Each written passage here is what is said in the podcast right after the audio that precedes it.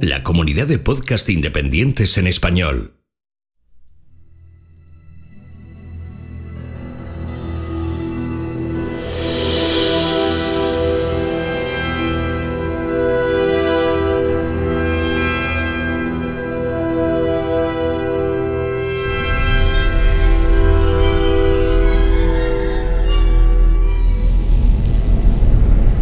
Bienvenidos a la Nebuchadnezzar, la nave de combate donde liberarás tu mente.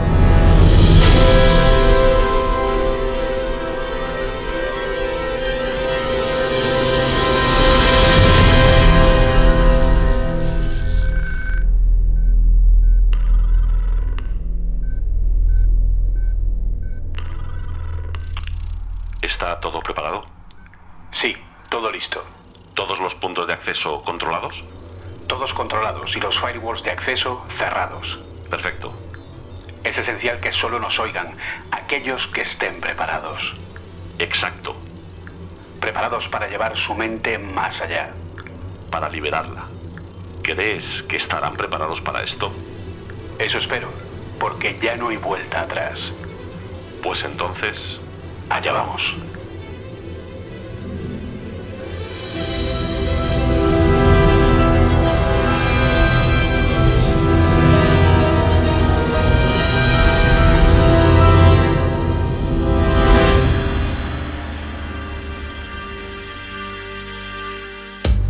Hubo un tiempo en que solo unas pocas compañías tenían el suficiente peso en investigación y desarrollo para crear microprocesadores.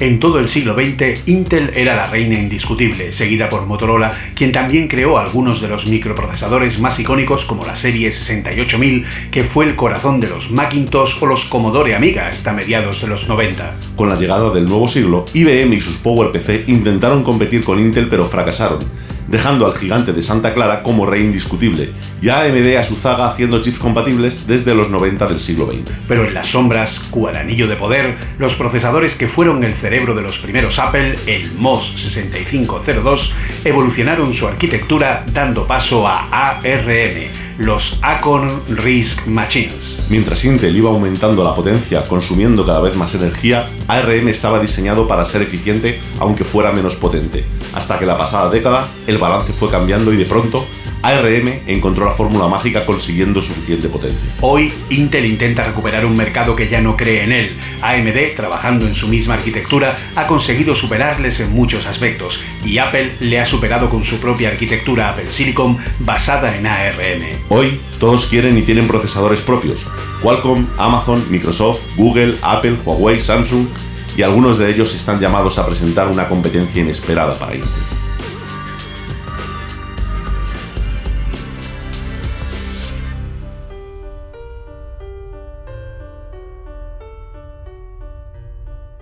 Hola y bienvenidos a un nuevo episodio desde vuestro deslizador, vuestra nave protectora contra las máquinas favorita, la Nebuchadnezzar. Aquí estamos una semana más, el capitán Oliver Navan y yo, pues intentando, pues eso, la lucha contra las máquinas y explicar un poco todo lo que tiene que ver con esa lucha, ¿no? Más, más o menos creo que lo vamos consiguiendo, ¿no, Oliver?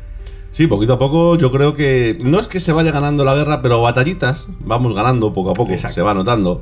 Vemos caer calamares, es decir, eh, empezamos a explicarle a Sion que debería acercarse un poquito más a Io y viceversa, pues ese tipo de cosas, ¿no? El, el intentar a ver si nos ponemos un poquito todos de acuerdo y entendemos qué es lo que se está haciendo, qué es lo que no, y bueno, a ver si conseguimos llegar a algo de cordura, que yo creo que es la, la parte que, que nosotros añoramos, ¿no? De todo esto.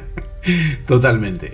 Y hoy la verdad que vamos a hablar de un tema bastante interesante y que de alguna forma eh, conecta, en cierta forma, con nuestro último episodio donde hablamos sobre la computación cuántica y al final eh, hablábamos de eh, procesadores cuánticos, ¿vale? Yo creo que a este ritmo podríamos llegar a igualar, porque aquí lo de, tal como vamos a llamar este episodio, estamos hablando de el cerebro de la bestia, o sea, de Sí, esa lucha absoluta. Bueno, alguno que sea un poco más mayor recordará que ese era, eh, esa era la frase de marketing de la famosa Super Nintendo, Super de la Nintendo, consola, sí, que era el cerebro de la bestia. Eh, y la verdad que, bueno, eh, vamos a hablar un poco de, de procesadores, porque últimamente hay como una guerra un poco a ver quién la tiene más potente, podríamos decir. Más grande. Yo diría, yo diría más grande. Me quedaría, me da- me quedaría con la frase vulgar. A ver quién la tiene ¿no? más grande, porque de hecho, o sea, El mío tiene más hilos que el tuyo. Efectivamente, a ver quién tiene más hilos, a ver quién tiene más procesadores, a ver quién hace cosas más raras, a ver quién puede hacer una descompensación más grande de lo que llevo dentro. Es decir, son, son cosas, la verdad es que bastante curiosas, ¿no? De hecho, eh, bueno, eh, em- pensamos en hacer este episodio realmente no a continuación de, de- del- de lo de los cuánticos, es decir, no dijimos, bueno, como hemos hablado de cuánticos, ahora vamos a hablar de procesadores en la actualidad, sino porque muy pocos días después una presentación de Samsung en la que presentaron, que ahora hablaremos de ello, no, no voy a hacer spoilers, ¿no? Pero Ajá. hizo una presentación de, ojo, ¿eh? Un muy buen procesador, pero que te quedas un poco diciendo, ¿qué acabáis de presentar? O sea, decir, eh, Estamos todos Bien, locos. bien, pero, pero no acabo de entender lo que estáis haciendo. Es decir, y me temo, me temo que el problema es que yo no lo entiendo. El- o sea, que no- yo no lo entienda. Me temo que el problema es que vosotros tampoco. ¿sabes? Es decir, es un poco la sensación que se nos quedó cuando estuvimos viendo pues todas las características, todo lo que incluían y sobre todo hacia dónde iba dirigido ese procesador, ¿no? Entonces a partir de ahí dijimos, oye, vamos a ver qué es lo que se está haciendo a nivel de toda la industria, ¿no? Porque es verdad que se ha movido mucho en los últimos 2-3 años, ¿no? Con todo esto que ha pasado de eh, Apple moviéndose con sus propios procesadores, AMD pegándole en su día, bueno, hace dos o tres años, una bofetada a Intel y casi quitándolo en medio en algunos sectores. Eh, viendo, bueno, como ya todos empezamos a entender, ¿no? Que muchos servidores, grandes eh, ordenadores y tal, no utilizan, eh, no utilizan, un, digamos, un x86, sino más bien un ARM, es decir, parece que todo esto ya estamos empezando ¿no? a, habitu- a habituarnos a hablar de ello. Y pues a lo mejor era momento de mm, ordenar un poquito las ideas, ¿no? Ver un poco qué es lo que hay en el mercado, qué se está intentando y demás. Exacto, porque al final, bueno, pues eh, hay tanto follón, tanto tal. De hecho, como tú has dicho, o sea, eh, fue justo como la, la combinación perfecta, ¿no? En la que de pronto mm, vemos cómo AMD con los Ryzen sale y demuestra que es mejor que Intel en muchos aspectos. Y de pronto Intel es como, oh Dios mío, me han pasado por la derecha y no me he dado cuenta. Y de pronto, casi en la misma época, llega Apple y dice, aquí está Apple Silicon. E Intel, para variar, como haría cualquier Steve Ballmer, dijo, uy, esto... Bah, estos de Apple ya volverán llorando con el rabo entre las piernas. Y los que están llorando son ellos, porque de pronto han visto cómo el M1 eh, y los sucesivos M1 Pro y M1 Max pues les han dado una lección a muchos niveles, sobre todo en rendimiento energético. Y entonces es como, oye, espérate, que ahora yo soy Intel, yo soy una gran empresa, yo tengo un histórico eh, increíble, yo he sido el rey del mundo absoluto, y esto no puede ser. Yo tengo que sacar aquí y demostrar que, pues, que la mía es más grande que la del resto, ¿no? De Y hecho, claro- yo creo que, per- perdona, yo creo que la peor lección que le han dado a Intel es, eh, en este caso Apple, es un poco decirle al resto de las compañías, decir, hombre, somos Apple, somos muy grandes, llevamos mucho tiempo de desarrollo, pero que vosotros también podéis si os ponéis. Quiero decir. Exacto. Claro, o sea, aquí el, el problema de Intel, incluso de AMD en este caso, es que antes tenían una especie de duopolio en el que nadie podía moverse de ahí, o prácticamente nadie, sabemos que hay excepciones, ¿no? Pero prácticamente para todo el mundo es así, pero claro, llega Apple y dices, hombre, todo el mundo sabe, ¿no? Que Apple lleva mucho tiempo trabajando en esto, porque lleva con sus procesadores muchísimo tiempo. Todo el mundo sabe que lo tenían muy enfocado, pero claro, al final esto también es una cuestión de necesidades, es decir, sabes que te puede llegar cualquier otra marca y va a decir, bueno, vamos a ver, a lo mejor no puedo hacer el chip como lo ha hecho Apple, pero ¿qué, alternati- qué alternativas tengo en el mercado para intentar hacer algo que me sirva, que sea comparable con lo que está haciendo Apple? Entonces, automáticamente, el problema es que aquí Intel y AMD desaparecen de la ecuación, pero así de un día para otro, como si nada hubiese pasado, ¿no? Claro, es que al final todos teníamos, eh, hasta antes de los Apple Silicon, todos teníamos la idea, y, y- y muy amueblada en ese sentido, casi de una forma que no nos dábamos cuenta, de que todos los ordenadores tenían que ser x86, ¿vale? Y todos los dispositivos móviles ARM. Y, ya, y todo el mundo ya sabía o había dado por sentado que una ARM nunca iba a funcionar en un escritorio y que un procesador x86 nunca iba a funcionar en un teléfono móvil, ¿no? Y era como que así se había repartido el mundo, éramos felices y hasta ahí hemos llegado, ¿no?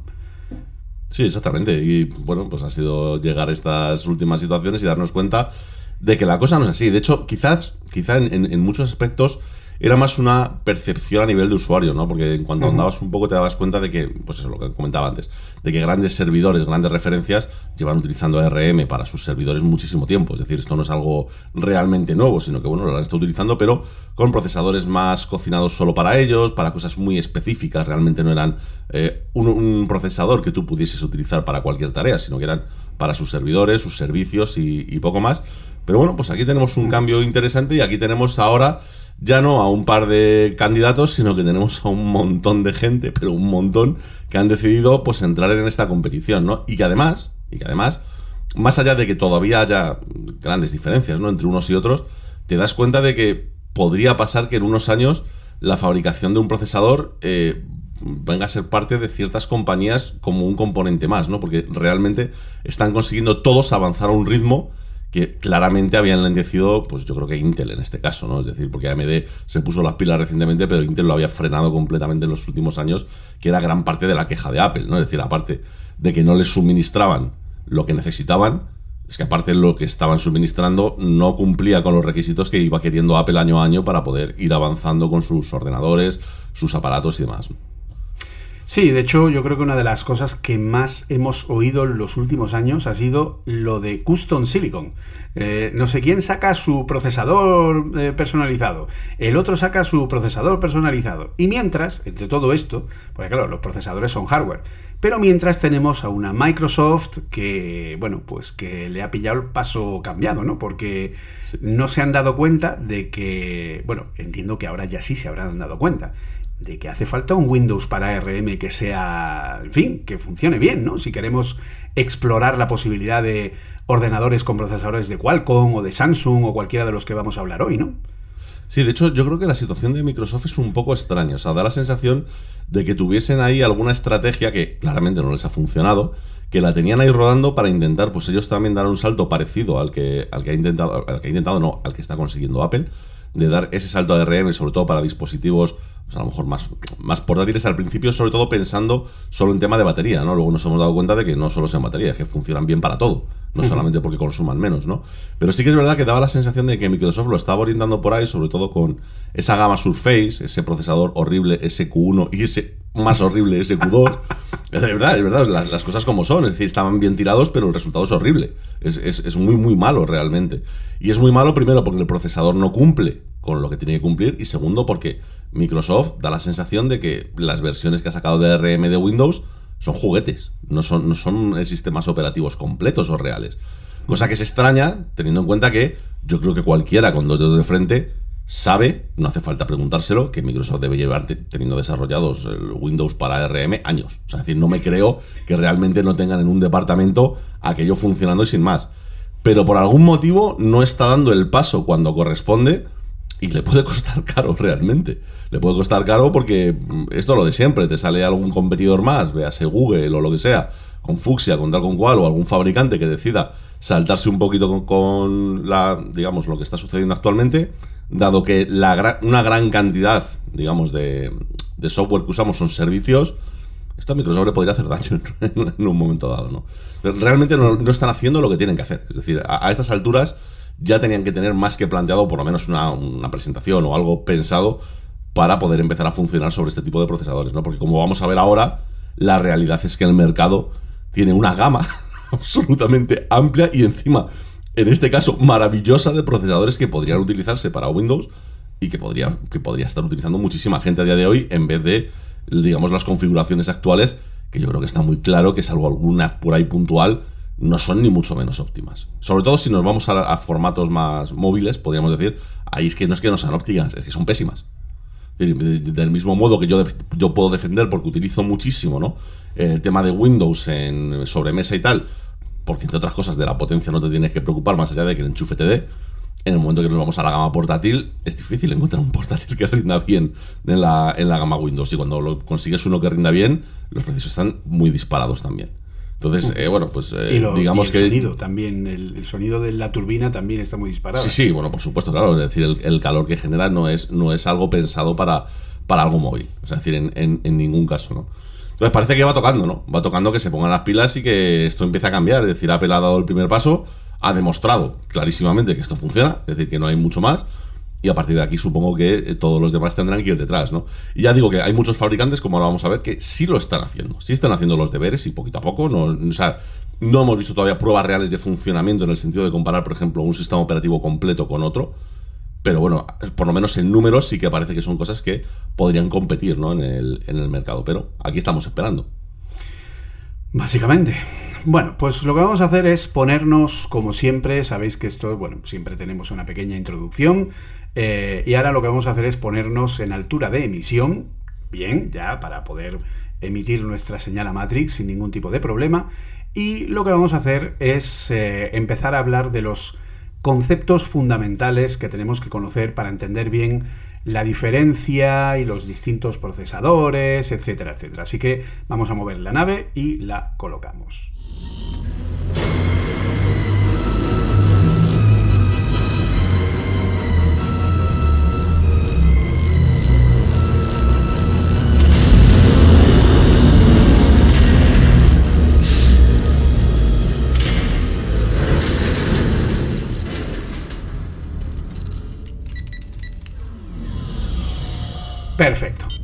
Aquí, así que eh, vamos a ver un poco, porque claro, yo lo que veo es que, eh, y esto es algo que, incluso me pasó a mí mismo, ¿no? En cuanto a decir, vale, pues procesadores ARM, procesadores x86, eso más o menos, la mayoría de la gente que nos escuche creo que lo tiene claro, pero también hay algo que es muy importante, porque claro, hay mucha gente que se puede preguntar, ¿por qué Intel no es capaz de hacer un procesador que tenga el mismo rendimiento que el de Apple, pero que no se caliente tanto. Yo una de las cosas que más oigo últimamente, eh, el último por ejemplo ha sido nuestro amigo Bryce Moure, que saludamos desde aquí, eh, pues que está inaugurando su maravilloso M1 Max de 24 núcleos de GPU y que él mismo me comentaba el otro día hablando con él que, eh, bueno, pues que está francamente sorprendido de que prácticamente salvo ocasiones muy, muy, muy puntuales donde ya es una pasada, entonces ya es como que se escucha como una brisa leve de fondo ¿no? del equipo, pero eh, no escucha el equipo, es decir, él viene de un MacBook Pro de 16 pulgadas, Intel i9, de aquella famosa generación eh, que están, pues eso, eh, eran los fabricaba Airbus, ¿no? La, la misma compañía. Sí, eran freidoras además, o sea, era increíble. Sí, sí, además, de hecho, incluso el propio, el, pobre Bryce se quejaba de que en verano eh, el ordenador le entraba en un, digamos, en un thermal throttling eh, que era cíclico, es decir, él entraba en thermal throttling porque no era capaz de eh, de enfriar el equipo lo suficiente, pero como la temperatura ambiente era tan alta en el sitio donde estaba, pues el propio no, era capaz de refrigerar, le entraba más calor todavía y eso lo bloqueaba aún más, le hacía que entrara más thermal throttling y hacía que el equipo fuera a trompicones hasta el punto de que era inusable para él, ¿no? O sea, esto era un verdadero problema a la hora de pues, eh, todo el contenido que hacía, etcétera, etcétera. Entonces, claro, la gran pregunta es, ¿por qué Intel no es capaz de hacer un procesador como los de Apple que casi no suene, que sea igual de rápido, que tenga un buen rendimiento, etcétera, etcétera. Esto ya lo comentamos en su momento. hay aquí varias diferencias, ¿vale? Pero la principal que diferencia a los procesadores de Apple de los procesadores de Intel o los de AMD es CISC y RISC, es decir, conjunto de instrucciones complejas o conjunto de instrucciones reducidas. Esa es la gran diferencia a nivel de arquitectura. Entonces, eso es lo que hace que generen más o menos calor o hacen que eh, en cómo están construidos, pues al final sean... A ver, como yo he dicho muchas veces, es que no se pueden comparar, ¿de acuerdo? Estaríamos hablando, estaríamos equivocándonos si decimos de una manera taxativa que un M1 Max es más rápido que un eh, Intel o viceversa, porque esto no es así. Ni, pero ni, uno para uno ni el uno para el otro. No, claro, o sea, la realidad aquí es que lo que tenemos son dos arquitecturas completamente distintas. Dos arquitecturas en el, en el que el orden y la forma en la que da las instrucciones al procesador es distinta una de la otra. Lo de complex y, reduced es básicamente pues, porque el número de instrucciones distintas que tienes en uno es más grande y, es y puedes utilizar más tipos de instrucciones que en el otro. Pero en realidad puedes hacer exactamente lo mismo. Es decir, la única, la única diferencia que entre uno y otro es cómo decides tú dar las instrucciones, en qué orden, en qué sentido, y cómo decides no ordenarlas para, para, que lleguen. Pero en realidad no tienes ninguna diferencia. Es decir, más allá de que, claro, todo lo que tienes programado para una arquitectura no te sirve la traducción directa a la otra arquitectura, sino que tienes que rehacer cómo estás hablando con ese procesador para que pueda entenderte, ¿no? ¿Qué es lo que sucede? Pues que Intel pues, se ha empeñado y no ha mirado más allá de, en este caso, de la, arquitectura, de la arquitectura CISC. Ha considerado que es la arquitectura válida para los equipos, digamos, más potentes, más grandes, y nunca se ha parado a investigar qué pasaría si, ¿no? que al final es lo que ha hecho su competencia, en este caso Apple, eh, qué pasaría si intento hacer estas borricadas ¿no? de procesos y tal en una arquitectura que no es exactamente la misma que la que he utilizado durante los últimos años. ¿no? Entonces, claro, ahí vienen los problemas. Es decir, empiezas a enfangarte dentro de una creación de un, de un, producto, en este caso del procesador, empiezas a darle vueltas, empiezas a no poder avanzar y en vez de decidir intentar dar pasos hacia los lados, ¿no? El famoso think different, ¿no? El un poquito de pensamiento lateral, ¿no? Es decir, a ver cómo puedo solucionarlo, pues en los últimos años, eh, de parte de Intel, lo único que hemos visto es más grande, más grande, más vatios, más potencia, más, calor, madera. más madera e intentar solucionar todo con fuerza bruta, ¿no? Mientras que la competencia, pues lo que ha pensado en esta ocasión es decir, ok, eh, realmente necesito utilizar todo esto, realmente necesito utilizar este tipo de instrucciones para todo, realmente necesito utilizar no solo las instrucciones, sino el mismo tipo de procesador, en el sentido de su ¿cómo te diría yo? Su, no arquitectura en cuanto a las órdenes, sino arquitectura en cuanto a qué tipo de núcleos utiliza, qué tipo de, chips lleva dentro el procesador, ¿no? Ese famoso SOC de, Apple, ¿no? Es decir, pues eh, la competencia llega a la conclusión de decir, oye, es que sí, está muy bien la estrategia de Intel, la estrategia de AMD, que han utilizado durante mucho tiempo, de para ciertas cosas es verdad. Es decir, más madera, más calor, mejor. Es decir, no hay más. Pero es que resulta que son pocas cosas. Resulta que para otras es mucho más interesante utilizar eh, procesadores que hagan de forma eficiente la tarea a, las que, a lo que le están mandando. Entonces ahí está un poco la diferencia de cómo unos han abordado el problema y cómo otros lo, han dejado un poco de lado. Claro, aquí un poco por, por llevarlo a, tierra con un ejemplo práctico, ¿vale? Para que veamos la diferencia.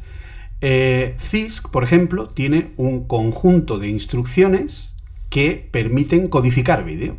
¿Vale? Ese conjunto de instrucciones son unas instrucciones específicas que permiten enviar un stream de vídeo y devolverte con esas instrucciones el vídeo codificado en lo que sea, ¿vale?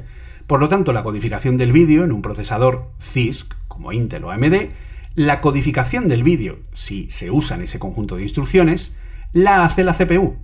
Es la CPU la que hace todas las operaciones porque es la CPU la que tiene un montón de pequeños conjuntos de instrucciones muy especializados en, tareas muy específicas para poder hacer casi de todo de una manera lo más eficiente posible. De forma que así, por poner otro ejemplo muy sencillo, si yo quiero hacer una operación de multiplicación, una multiplicación no es más que sumas sucesivas. Si yo hago 2 por 4, en realidad estoy haciendo 2 más 2 más 2 más 2. Estoy sumando 4 veces 2. Un procesador CISC, esto, insisto, es un ejemplo, ¿vale? No quiere decir que esto sea así, pero es un ejemplo para que entendamos de una forma más fácil la diferencia entre el CISC y el RISC. Un procesador RISC, perdón, un procesador CISC, un procesador Intel o AMD, tiene una instrucción de multiplicación en la que con una única llamada el procesador multiplica cualquier número. En ARM no. En ARM no hay una instrucción de multiplicación, hay una de suma, por lo que un procesador de Intel en una única instrucción haría una multiplicación, mientras que un procesador ARM necesitaría tantos pasos como tenga el multiplicando, como tenga el valor por el que multiplico. Así que si multiplico por 4 por 5, necesito 5 operaciones para hacer esa eh, multiplicación. O también podría darle la vuelta y si quiero multiplicar 4 por 5, le doy la vuelta y hago 5 por 4 y entonces hago solo 4 instrucciones y eso sería una optimización del rendimiento. Repito, esto no es que sea así, esto es un ejemplo para que entendamos la diferencia de cómo un procesador CISC tiene eh, instrucciones complejas y el RIS tiene instrucciones reducidas. ¿Esto qué aporta? Aporta que cuanto más carga de proceso y de instrucciones le damos a un procesador, más calor genera y por lo tanto, pues mayor TDP, mayor consumo, etcétera, etcétera, etcétera.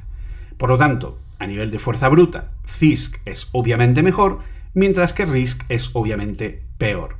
¿Por qué entonces un RISC puede llegar a ser tan potente como un CISC? En realidad es que no lo es. No sirve, no, no es verdad que el M1 Max es más potente que el Intel, eh, bueno, los Alder Lake nuevos no, porque ya los últimos han demostrado que son un poco más rápidos. Pero en realidad, insisto, es mentira, esa comparación no sirve, porque esa comparación está hecha sobre tareas específicas que cada uno de los procesadores resuelve de una forma completamente distinta. Porque en el caso de Apple tienes un chip que está aparte de la CPU, que es específico para esa tarea. Ya lo comentó el mismo Oliver hace unos programas cuando recordó ese pendrive ¿no? que tenías de codificación de vídeo, que hacía la codificación, o sea, un pendrive externo, donde tú enchufas, es como si ahora pones una grabadora de estas que hay, grabadora capturadora a un, a un ordenador. Esas grabadoras capturadoras, muchas de ellas tienen el hardware ya dentro para codificar el vídeo y servirlo como un stream ya codificado al ordenador y liberar esa parte del proceso, ¿vale? Eso es lo que hacen los Apple Silicon. Entonces, si al final en un Geekbench nos da la misma puntuación eh, o parecida entre un Intel y un Apple Silicon, no es porque el Apple Silicon sea más potente, porque no lo es. Porque en fuerza bruta un procesador CIS siempre va a ser mucho más potente, como fuerza bruta, que un procesador de tipo RIS ARM. La diferencia es que Geekbench mide en puntuación en base a una serie de operaciones muy concretas. Cuánto se tarda en comprimir un fichero, cuánto se tarda en hacer una serie de cálculos matemáticos, cuánto se tarda en cifrar un dato y descifrarlo, cuánto se tarda en codificar un pequeño string de vídeo, un montón de operaciones que casi el 60-70% de ellas el Apple Silicon tiene componentes específicos que lo hacen, por lo que al final, en un uso de ¿para qué me sirve el ordenador? nos damos cuenta que los tiempos, en este sentido, son mejores. ¿Vale? Porque, por ejemplo, también se ha comprobado que los Alder Lake, que son más potentes, según Geekbench, que los Apple Silicon, no son más rápidos codificando vídeo, pero también depende con el programa. Con Adobe Premiere va de una manera, con DaVinci Resolve va de otra. Es decir, no son comparables en ese sentido. Por eso tenemos que olvidarnos de comparar churras con merinas, ¿no? Básicamente. Sí, de hecho, a mí esto me gusta compararlo con algo que nos ha pasado a nosotros en nuestro trabajo de, ingeniería, que no tiene que ver con procesadores, pero que sí muchas veces el cómo enfocas eh, resolver un problema eh, decide eh, cómo deficiente eres a la hora de hacerlo, ¿no? Nosotros siempre hemos tenido un problema, digamos, históricamente en nuestra industria, y es que el hacer, digamos, todo el trabajo, ¿no? De preparar las requisiciones de compra para los equipos, tabularlos, es decir, compararlos entre sí para saber cuál es el bueno. El llegar a soluciones con vendedores, ¿no? El, poder ponerte de acuerdo qué es lo que necesitas, qué es lo que no con tu cliente y tal, pues es una cosa que se repite pues proyecto tras proyecto, ¿no? Entonces, claro, inevitablemente hace que muchos nos preguntemos, o muchos nos hayamos preguntado, de decir, ¿por qué no podemos intentar automatizar esto, ¿no? Y evidentemente se ha intentado. Se ha intentado y en algunos casos se ha conseguido. El problema con el que te enfrentas es que dependiendo del tipo de equipo, hay equipos que son más fácilmente, digamos, parametrizables y hay equipos que son más de su padre y de su madre, por decirlo de alguna forma. Entonces, ¿qué es lo que ocurre? Pues que tú intentas, eh, digamos, automatizar los que son más o menos eh, parametrizables y después de a lo mejor un par de años, tres años de intentos, te das cuenta de que has conseguido resolver gran parte del problema, ¿no? Es decir, al final creas un programa o creas una idea, una estructura que embarque todas las posibilidades que tiene ese tipo de equipo, como por ejemplo puedan ser las bombas o las turbinas y demás, y consigues más o menos decir, oye, es que si conseguimos utilizar esta plantilla, todo se resuelve bien y va bien. Pero luego te encuentras con otros equipos que son más complejos o más raros, como pueden ser los compresores, como puede ser por ahí un turbocharger, alguna cosita que no es tan habitual, y te das cuenta de que esa optimización que quieres hacer no te sirve. Te das cuenta de que tienes que hacer un procedimiento específico para poder resolver ese, equipo. Porque como intentes hacerlo con un procedimiento general, es dar vueltas sobre ti mismo y no conseguir llegar a nada, ¿no? Es una, una lección que muchos hemos aprendido, decir, no, es que no todo puede hacerse de una forma generalista y no todo puede hacerse de una forma específica para que sea optimizado. Hay cosas que se pueden hacer de forma general, digamos a fuerza bruta, sin ningún problema, y hay cosas que tienes que irte muy específicamente a resolverlas, ¿no? Entonces, a mí esta es la misma sensación que me, que me pasa con lo que está pasando con los procesadores, es decir, ¿para qué te sirven los TIS? ¿Para qué te sirve lo que ha hecho Intel, lo que ha hecho AMD todos estos años? Para cualquier cosa. Es decir, ese procesador a fuerza bruta, lo mismo te hace Machine Learning, que te hace mm, codificación de vídeo, que te resuelve matemáticas, que te hace tal. ¿Es óptimo para cada uno de ellos? Pues no, evidentemente no. ¿Por qué? Porque tienes que cargarle al, pro- al propio procesador con enseñarle, por decirlo de alguna forma, cómo hacer cada una de esas operaciones en, en algunos casos, ¿no? Mientras que la alternativa es decir, no, no, para, para, para, para. Para las cosas generales, vamos a dejar unos cuantos procesadores y bueno, si luego no van tan rápido, pues mala suerte. Pero es que resulta que el 99% de lo que hacemos no son cosas generales.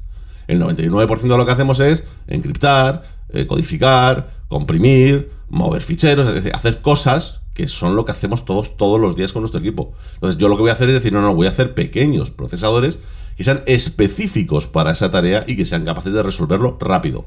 Que lo ideal en un mundo fantástico es que una sola cosa lo resolviese todo. Sí, eso es lo que ha estado pensando Intel durante mucho tiempo, pero ya os digo yo que, por ejemplo, nuestro trabajo es una conclusión que hace mucho tiempo que se llegó a quedar errónea.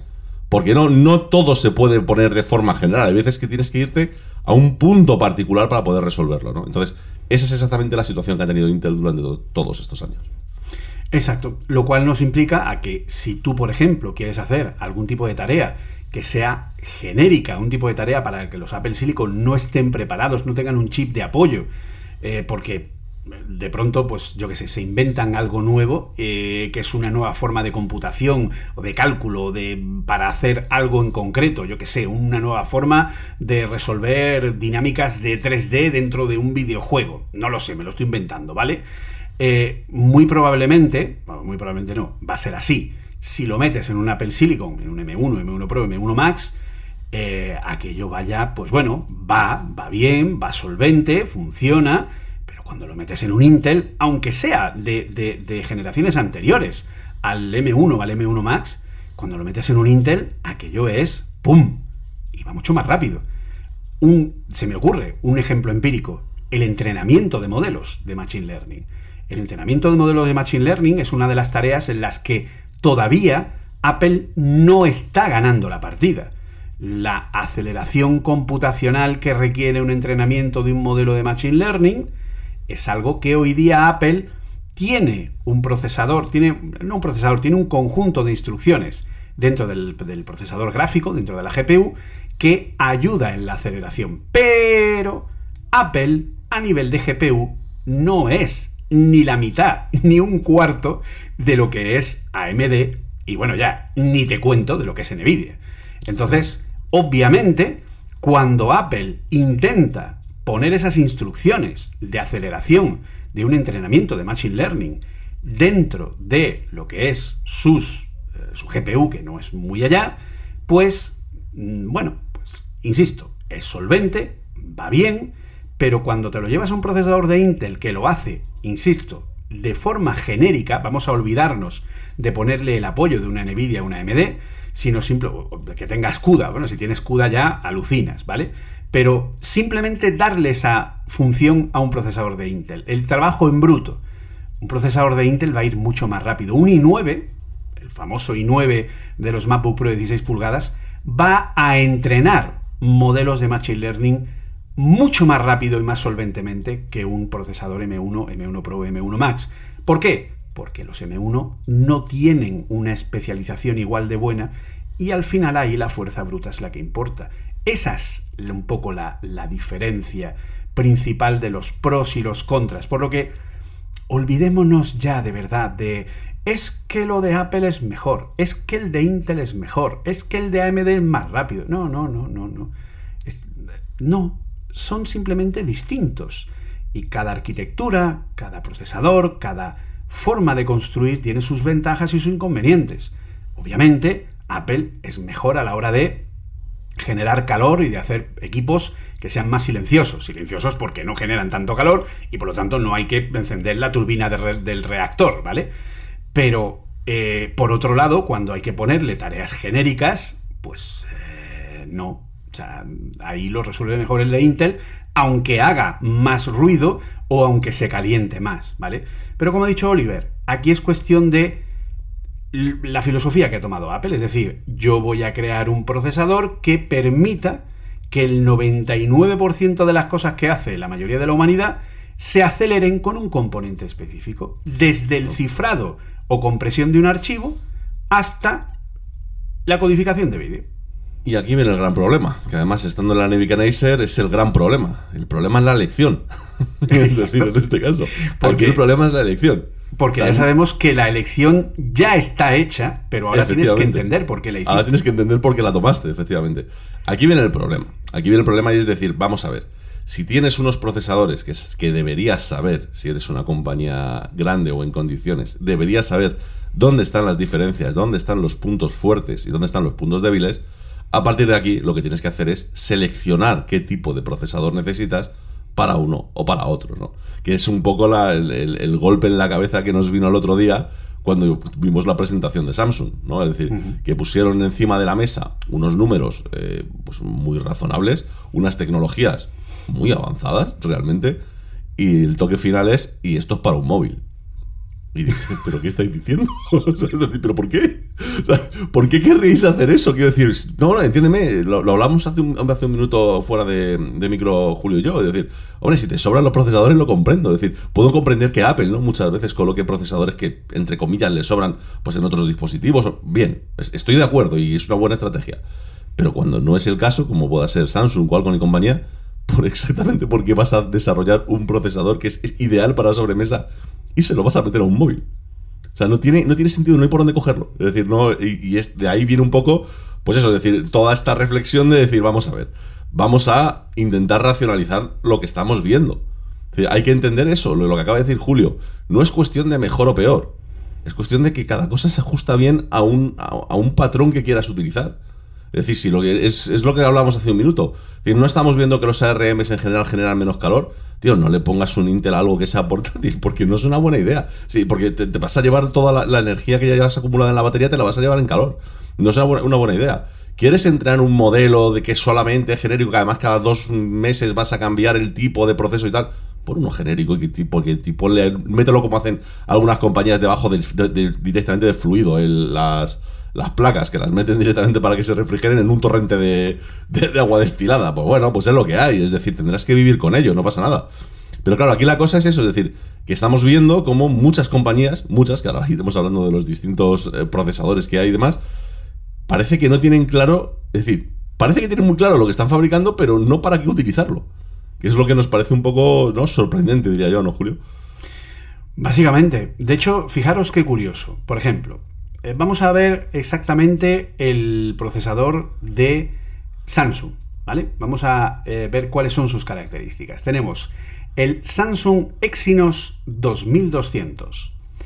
¿Por qué este procesador es tan importante? Porque no lo ha creado solo Samsung. Hasta ahora, en ARM, lo normal era tener, eh, pues bueno, digamos, tres tipos de GPUs que funcionan sobre arquitectura RM, que son las Adreno, las Mali y las de Apple con Metal, ¿de acuerdo? Son los tres tipos de GPUs que veíamos hasta ahora.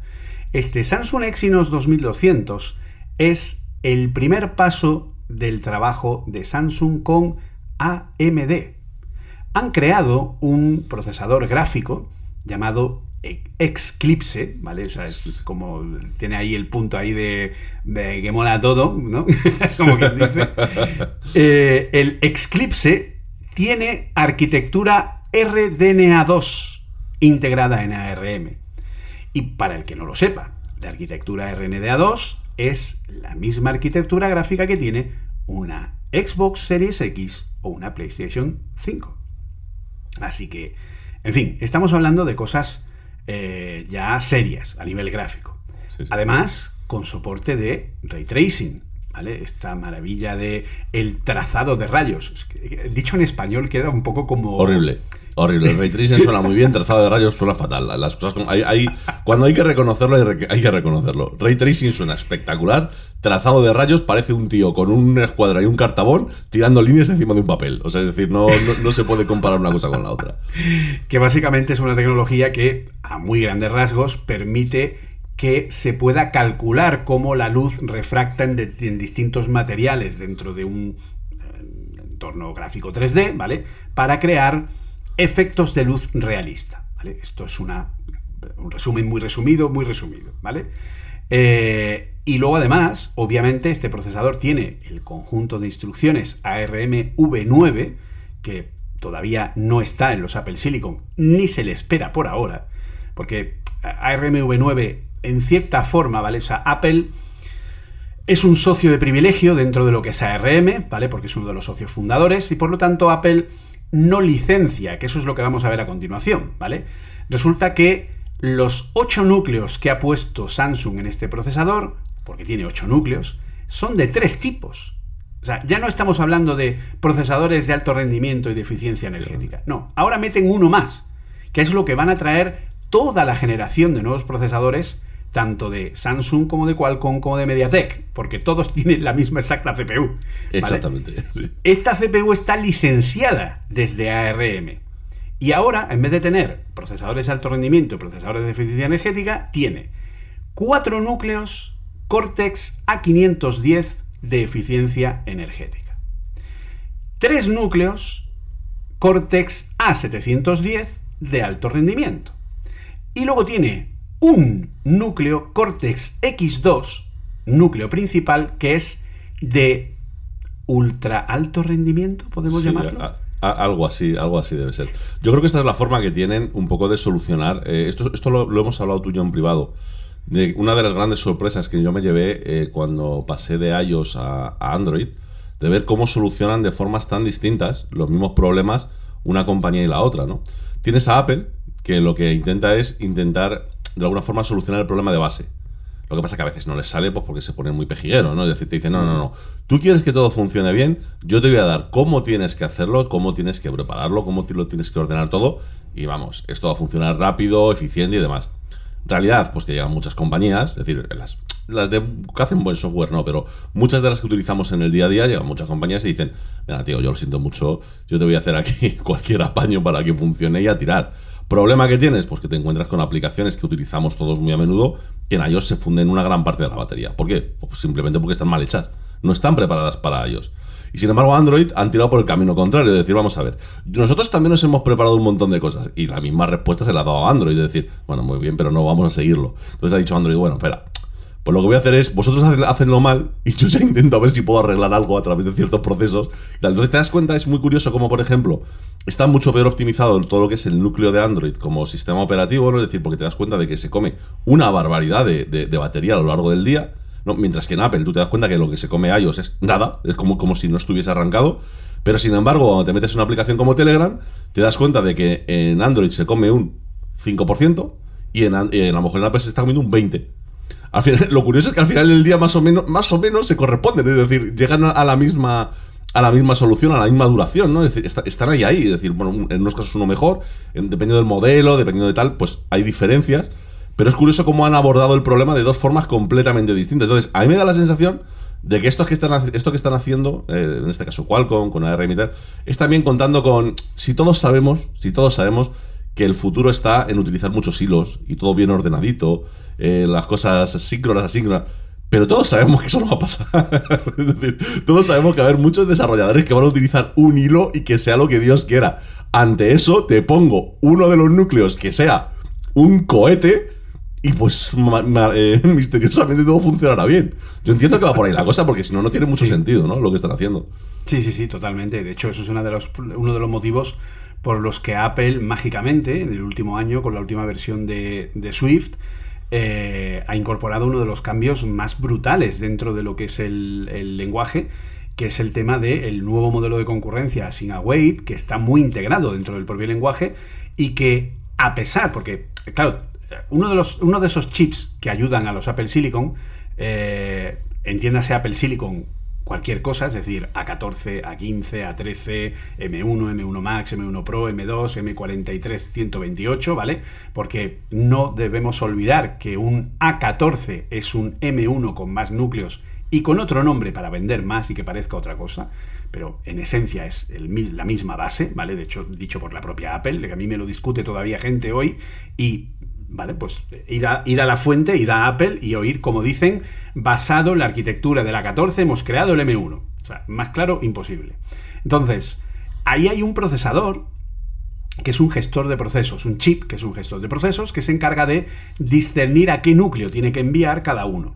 Pero a pesar de tener esos chips, que de hecho Intel también los ha puesto dentro de sus nuevos procesadores, el que un desarrollador lo haga es aún más eficiente, porque hay muchos procesos que por necesidad requieren la máxima. Es decir, hay muchas tareas que si no le dice el desarrollador al sistema, oye, esto es prioritario, esto no, esto requiere más potencia, esto requiere menos, el sistema no tiene tanta inteligencia como para saber si en un procesador de eficiencia energética va a tirar bien o no. Así que al final, pues como tú has dicho, caballo grande ando no ande, le meto el, mega ultra procesador y lo que lo flipas y, ya está, y problema solucionado. Y ahí lo tengo. ¿Que dura menos la batería? Bueno, pues eh, una pena. Haber elegido muerte. Le ponemos más megamperio de más miliamperio. de, hecho, la otra solución es, es, el desastre que está haciendo Microsoft con una idea muy bien tirada, pero que no está sabiendo ejecutar, ¿no? Que es el tema de que el propio sistema operativo se encargue de dividir las tareas por hilos y las mande a, digamos, a los núcleos correspondientes, ¿no? Bueno, sí, sí. Que, que es, una cosa que Apple está haciendo bastante bien, o muy bien, y sin embargo Microsoft, que, insisto, la idea está estupendamente tirada, es decir, es muy buena idea porque al final, a poco que te compras un buen ordenador, tienes como mínimo seis hilos. Mínimo mínimo. Es decir, yo, en, mi, caso tengo 16 núcleos con 32 hilos. Es decir, la cantidad de cosas que se podrían estar ejecutando en paralelo es, bestial. Problema, pues que como nadie se preocupa en programar, o nadie no, hay para muchas aplicaciones que evidentemente sí lo hacen y es el motivo por el que alguien paga por ese tipo de procesadores, ¿no? Pero la gran mayoría no programan para hacerlo. Entonces la decisión de Microsoft, que insisto, como idea es buena, es decir, bueno, no te preocupes. Cuando yo tenga saturados el hilo 1, 2, 3 y 4, cuando me arranque la siguiente aplicación, le engaño y le meto el 5 y el 6 para que no se me sature y vaya todo en paralelo. Esto que suena muy bien, puede funcionar bien o puede funcionar como le está pasando a Microsoft, en el que depende del procesador, en unos va bastante bien, es decir, o, razonablemente bien, y en otros pierdes un 15 o un 20% de eficiencia porque no se sabe ni lo que está pasando dentro del procesador. ¿no? Ese es el motivo por el que Windows 11 está dando los problemas que está dando, sobre todo con AMD, de pues eso, que de pronto los videojuegos van más lentos, que el sistema va más lento que antes, etcétera, porque tiene ese scheduler, ese programador de tareas del sistema que, como ha dicho Oliver, era una buena idea, pero mm, en fin, a lo mejor había que haberla trabajado un poco más. Bueno, pero al final, al final esto se, se corresponde con hace unos cuantos episodios cuando hablábamos del marketing. Esto estaba pensado para lanzarse más allá de mayo del año que viene, de este, de este año. Y se lanzó en octubre. es que no estaba hecho. O sea, es que esto es tan simple como. Es, es, que es una evidencia. No estaba hecho, ya está. O sea, es que tampoco hay que darle muchas vueltas. El, código estaba en blanco. Entonces, a medida que van metiendo actualizaciones, van metiendo trocitos de código y así pasa, pues que depende de la actualización, va un poco mejor, va un poco peor. Para este procesador ha salido estupendo, para este procesador por algún motivo se colapsa. Es, es un desastre, es un absoluto desastre. Es un absoluto desastre. Y un poco, como, está, como hemos estado comentando, es que estoy aquí leyendo una cosa que, me está dejando flipado. Y creo que, que va a ser interesante eh, comentarla eh, respecto al Samsung que estábamos hablando, ¿vale? Respecto a lo que es el marketing, respecto a lo que es el decir, ¿para qué quiero yo esto en un móvil? Es decir, leo literalmente la nota de prensa de Samsung en español, ¿vale? Es una nota de prensa traducida en español, oficial, de el lanzamiento del de eh, procesador 2200. Y me pone en un H2, en una cabecera. Trazado de rayos acelerado por hardware de la industria en dispositivos móviles. Primera pregunta. ¿Y para qué? ¿Para qué? Pero es que sigue. GPU Exclipse es un procesador gráfico híbrido único en su tipo que se coloca entre la consola y el procesador gráfico móvil. Exclipse es la combinación de X que representa a Exynos, y la palabra eclipse. Como un eclipse, GPU Exclipse pondrá fin a la antigua era de los juegos móviles y marcará el comienzo de un nuevo y emocionante capítulo. Con la arquitectura AMD RDNA2 de alto rendimiento como columna vertebral, Exclipse hereda funciones gráficas avanzadas como el trazado de rayos acelerado por hardware y el sombreado de tasa variable que antes solo estaban disponibles en PCs, portátiles y consolas. Sin palabras. es que es lo que te decía, es que sin palabras. Claro, esto mismo me lo estás vendiendo para un ordenador de sobremesa y te digo que ok, que está bien, está bien tirado. No, no, Claro. no tiene mucha historia.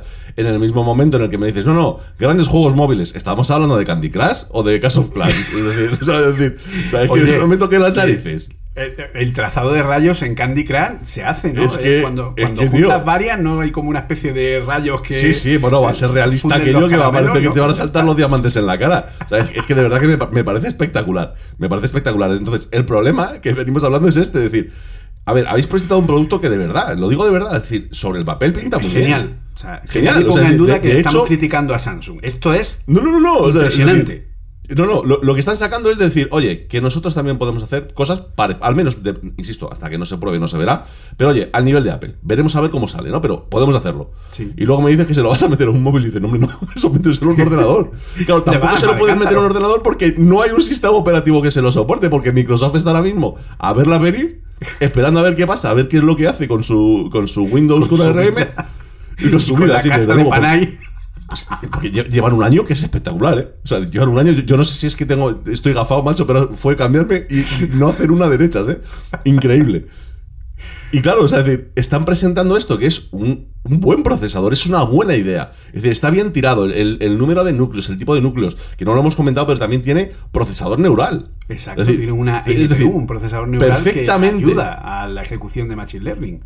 perfectamente podrían estar sacando ahora mismo competencia para el Mac Mini, para los MacBook Air, para tal. Y en vez de eso, y a lo mejor está en el S22 Ultra que no le importa a nadie, porque es un puto móvil. No sé si me explico, es decir, porque ¿qué- realmente ¿qué te va a aportar? Es decir, una décima de segundo más rápido a la hora de tirar una foto, en serio, esa, esa es la gran diferencia para esa pedazo de inversión en sacar. Es que, insisto, no somos conscientes de lo que cuesta hacer esto. No somos conscientes del salto tan grande que hay entre lo que había hace un par de años y lo que están presentando ahora mismo. Sí, sí. Y todo ese salto lo vas a desperdiciar en qué? En los 120 hercios de la pantalla para que vaya más fluido. Venga, por favor. Es, es que no tiene ningún Para sentido. jugar al, al Clash Royale. Al Clash Royale, efectivamente. O sea, es que, tío, no, no, no, no hay, de verdad que no hay por dónde cogerlo. O sea, esta es la parte que nos, que nos chirrió. Cuando lo vimos dijimos, mira qué guay, hasta que te paras y dices, sí, muy guay, pero ¿para qué? Exactamente. O sea, ¿en qué, ¿en qué lo van a utilizar? Es decir, yo, yo espero realmente, yo espero que realmente que en unos meses nos callen la boca sacando unos portátiles con un sistema operativo entero y que utilicen esto. Porque Claro, si su idea realmente, que es que lamentablemente es lo que ha parecido que, que, que están lanzando con el marketing que lanzan, si esto es para un móvil, yo lo siento, pero yo, yo llevo diciéndolo ya a mis dos, tres añitos, que se ha tocado techo. Que se ha tocado techo. ¿Qué, qué- qué- qué más quieres hacer ya con el móvil? Que ya el problema es que no puedes hacer más con el móvil porque su formato no te lo permite, no, no por otra cosa. Si está claro que todo le podemos meter más potencia, podemos hacer más cosas, pero es que ya es que la pantalla mide lo que mide, el tamaño que tienes y tus dedos son lo que son, no puedes hacer más. Tienes unos límites, unos límites físicos de, de- de poder hacer.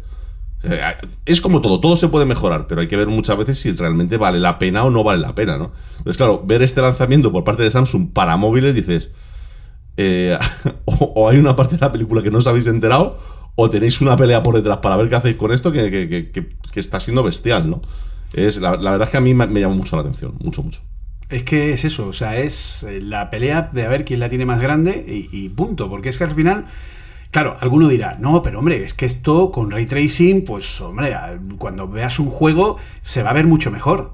No, olvidaros. Para que se pueda usar el ray tracing, el perfil de el juego, ¿vale? Cuando tú programas un videojuego en Unreal, en Unity, en, fin, cualquiera de los motores que tienen eh, las distintas compañías, ¿vale? Los dos motores más importantes a nivel eh, no unidos, ¿no? A una compañía concreta son Unreal y Unity, ¿vale? Y luego pues tenemos otros, pues que, bueno, pues tenemos el Frostbite de Electronic Arts, eh, Ubisoft tiene el suyo, en fin, cada compañía tiene distintos motores y al final el que no tiene un motor o no usa un motor, pues tiene el suyo propio, ¿vale? Cuando yo programo un videojuego, tengo que incluirle, en este caso, el ray tracing.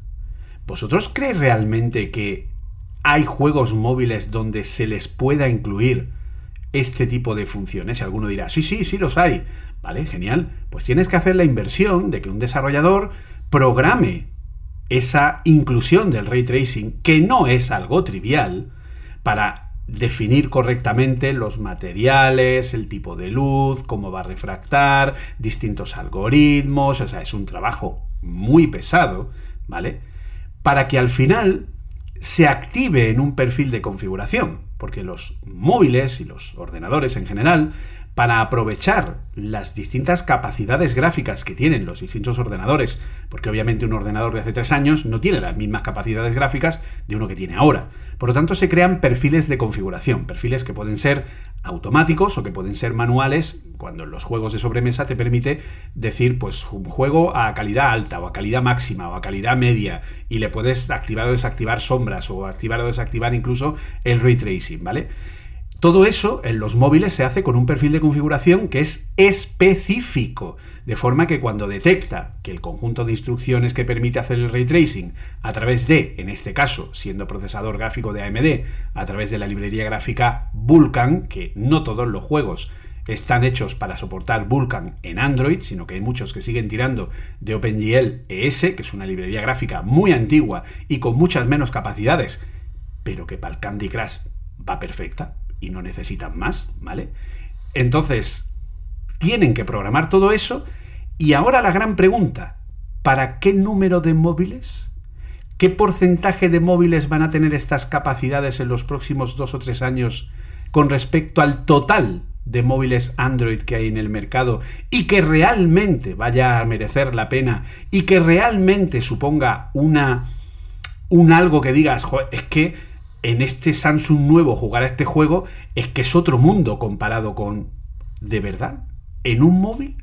Donde lo más probable es que por el tamaño de la pantalla no seas capaz de notar la diferencia de cuando tiene o no tiene ray tracing, básicamente. Es como intentar ver la diferencia de una pantalla 4K o de 8K. Mm, eh, no, o sea, no tiene sentido. Se mire como se mire, no tiene sentido. Para un ordenador, Genial, porque un ordenador ya tiene juegos que ya están programados y preparados para ray tracing, tiene juegos que usan Vulkan, tiene un montón de, la gran mayoría de juegos de Steam, que Steam, eh, todos los que estén preparados para, para Steam OS, y, de hecho creo que Valve ha dicho que para la consola esta que aún no ha salido, la, Steam Deck, eh, ya hay como un 90% de los juegos de catálogo de Steam que soportan la consola, lo cual quiere decir que ya están funcionando en Vulkan o a través de determinadas librerías de eh, brilleado entre, entre librerías gráficas antiguas y la nueva, ¿vale? Sí, con Proton. Por eso, con Proton. Entonces, se puede aprovechar en un ordenador o en una, pues en este caso, una consola portátil que sea específica para videojuegos, pero no en un móvil con Android. Es que es así. Entonces, Tal cual. ¿A Pekín para qué? ¿Para qué queremos tanto? Es que no, no lo entiendo. Es, que, es que es la, ya te digo, es, la gran pregunta, ¿no? Sobre todo cuando además te encuentras con que su competencia directa, o ni siquiera su competencia, porque también participan con ellos, que en este caso es el Snapdragon 8 generación 1, que digamos que va a ser ya el siguiente paso que van a empezar a meter todos los móviles de alta gama eh, a partir de los 888 que hay ahora, o 88 Plus en algunos casos que básicamente clavan lo mismo pero conteniendo algunas cosas. Es decir, estamos hablando de que en este caso te traen 8 núcleos, en el mismo modo, de los mismos tipos que antes, es decir, los 4 de eficiencia energética, los 3 de alto rendimiento y uno como núcleo principal que, digamos, tenemos curiosidad por ver a qué velocidad va eso. El X2. Además, estos son, como hemos comentado antes, son procesador, son eh, núcleos, ¿vale? Licenciados a AMD, perdón, a AMD no, a ARM, ¿vale? ARM. O sea, estos son núcleos que no ha creado la propia Samsung o que no ha creado Qualcomm o que no ha creado MediaTek. Son núcleos que están licenciados a ARM porque es ARM quien los ha diseñado.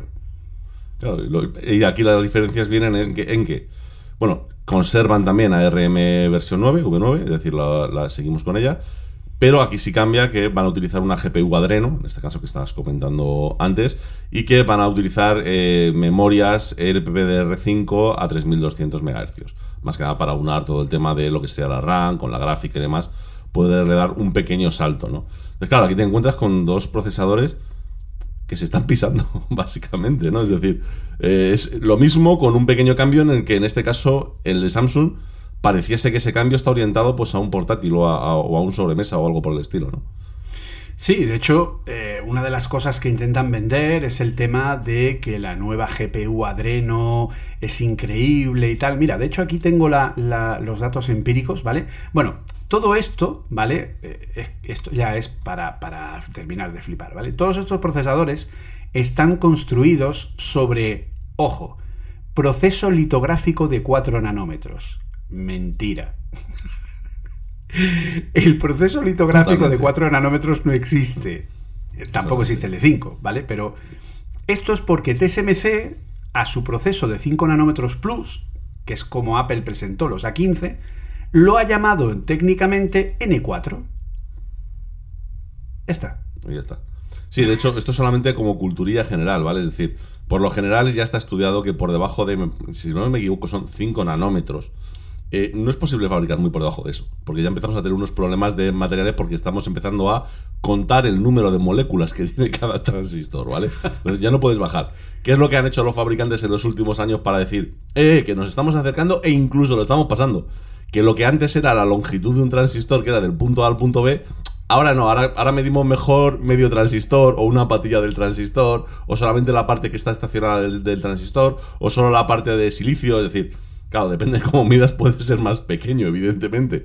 Pero vamos, que el- esto ya es puro marketing, es decir, están llegando a un punto en el que, mira, la litografía va a llegar a un, a un cierto nivel y hasta ahí. Es decir, y hasta ahí no se va a poder bajar más de eso. Se podrá dar muchas más vueltas de arquitectura, se podrá dar vueltas de cambiar tipos de núcleos, de poder hacer muchas cosas. Pero la litografía va a llegar a un punto en el que hasta ahí y no se puede tocar más, ¿no? Y es muy gracioso porque llevan realmente, cuando por lo menos 4 o 5 años, ¿no? Ya Sí. jugando con el 5 nanómetros y dices, sí, 5 nanómetros desgraciados. 5 nanómetros que eran los mismos que los 10 de hace un año. Es decir, solo que habéis cambiado dónde medíais. Es decir, única y exclusivamente, ¿no? Es decir, al final están andando un poco con eso. Sí, es un poco como si yo digo, bueno, pues ¿cuánto mide mi coche? Pues mi coche mide de la punta hasta el maletero 5 metros. Y ahora saco un nuevo coche y digo, no, no, mi coche ahora mide 4 metros. Y dice, no, pero 4 metros ¿cómo? Si es que si mide lo mismo. No, pero ahora es la distancia entre el eje de la rueda delantera y la trasera. Ah, vale, que es que has cambiado la forma de medir el coche. Y luego sale el siguiente y dice, no, no, el mío es de 2 metros. Y dice, ¿cómo que 2 metros? Pero si, si luego lo veo el coche y es exactamente igual que el resto. Ya, pero es que ahora es la distancia entre ejes de las ruedas traseras o delanteras. ¿Vale? Entonces ya, entre las dos ruedas traseras hay 2 metros. Entonces, claro, Es que ahora... es tal cual, ¿eh? Es que es eso. o sea, y es como, mm, me estás volviendo loco, no me cambies la forma de medir las cosas o lo que mides para decirme cómo lo haces, ¿no? Entonces, en base a este proceso litográfico, tenemos el Cortex X2 que va a 3 GHz con un mega de caché, los Cortex A710, que son los de alto rendimiento, que van a 2,5 GHz con 512K de caché, y el, eh, los procesadores de eficiencia, que son Cortex A510 con 1,8 GHz. Y aparte, todo el conjunto del sistema chip tiene una caché de nivel 3 de 6 megas para uso común de todo el eh, todo lo que es el conjunto, ¿vale? O sea que, bueno, pues esa es la configuración. Pero no solo eso, sino que también nos están vendiendo el tema de la Adreno GPU.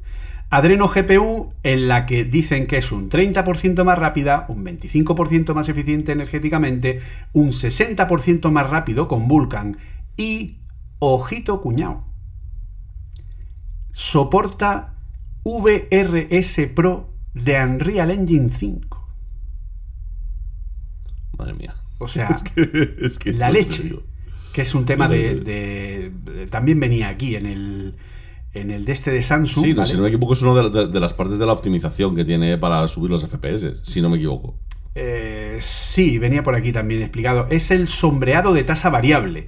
Técnica, esto, esto lo pone en el de Samsung, ¿vale? Sombreado de tasa variable es una técnica que optimiza la carga de trabajo de la GPU al permitir que los desarrolladores apliquen una tasa de sombreado más baja en áreas donde la calidad general no se verá afectada. Esto le da a la GPU más espacio para trabajar en las áreas que más le importan a los jugadores y mejora la tasa de cuadros para una jugabilidad más fluida. Sí, le, le voy a comentar a mi padre que cuando se compra un móvil también le llaman jugador. ¿Sabes? Es decir, a los jugadores. ¿sabes? Es que, es que de verdad que es maravilloso. Es maravilloso, ¿no? Es decir, eh, intentar pues venderlo como sea, como si mm, fuese algo que realmente se va a utilizar, ya no por una mayoría, sino ni siquiera por un número relevante de personas, ¿no? Es, la verdad, es curioso, es curioso lo que están Esto no lo va a tener ningún juego. ¿De verdad tú piensas que alguien en su sano juicio va a usar Unreal Engine 5 para hacer un juego de móvil? No, no, no, O evidentemente. sea, no. Sea, a ver, llegará a usarse, obviamente, Sí, sí, porque claro, la versión es decir, 4 esto es- esto es pasará como a estar todo, claro. deprecada, claro, y empezarán a usar la 5, pero la 5 con perfiles de móviles donde toda la chicha de, de Unreal Engine 5 va fuera. O sea, en móviles no es Nanite, ni va a haber ninguna, ninguna cosa de esas, ni ningún cálculo de luz en tiempo real, ni, ni nada, porque que, que- que no, que no tiene sentido en móviles. No, no, es, es alucinante. Y luego ya, pues para hacer el triplete tenemos a Mediatek, que Mediatek ha presentado, es que, es que de verdad que es hasta gracioso cuando los pones todos juntos, ¿eh? Mediatek ha presentado el Dimensity 9000, que, venga, adivinad cuántos núcleos tiene, tiene 8 Venga, a ver, núcleos. vamos a, van a tener 8. 8 núcleos, ¿verdad? A ver, ¿cuántos podrían ser de eficiencia energética a 510? Eh, cuatro, por ejemplo, me da a mí. ¿De alto rendimiento a 710, Julio, cuántos dirías? Diría que no le voy a poner los cuatro porque luego habrá que poner uno totocho, ¿no? Claro, pues efectivamente. Ponemos Pues así tres. estamos, por los tres. Y el, y el núcleo que queda, pues el Cortex X2, X2 este famoso, que llevan todos básicamente porque lo ha hecho ARM. O maravilla es ARM V9, que cosas más espectaculares. O maravilla utiliza eh, LPDDR5X, es decir, la mismita que estábamos hablando antes. Bueno, tiene una pequeña variación respecto a la anterior, pero primos hermanos. Una GPU Mali G710 que será algo menos potente que como suele ser históricamente que la, que la Adreno, pero vamos, primas hermanas y bueno, y lo mismo pues la fabricación en N4 de, con los 5 nanómetros plus y da pensar lo mismo. Básicamente lo, son tres procesadores primos hermanos unos de otros. Y la Mali, según los datos oficiales, promete un 35% más de rendimiento y un 60% más de eficiencia energética respecto a los actuales teléfonos insignia con Android.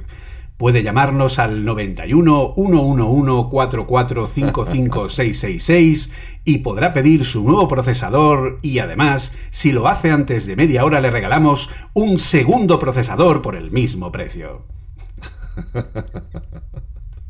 Es que de verdad, de verdad que no, está, está- está siendo alucinante, está siendo alucinante porque es que, insisto, o sea, no solamente que son iguales, sino que además están como mal tirados para el mercado al que van, ¿no? Directamente. Por ejemplo, aquí tendríamos una excepción, ¿no? De algo un poco más, un poco distinto, ¿no?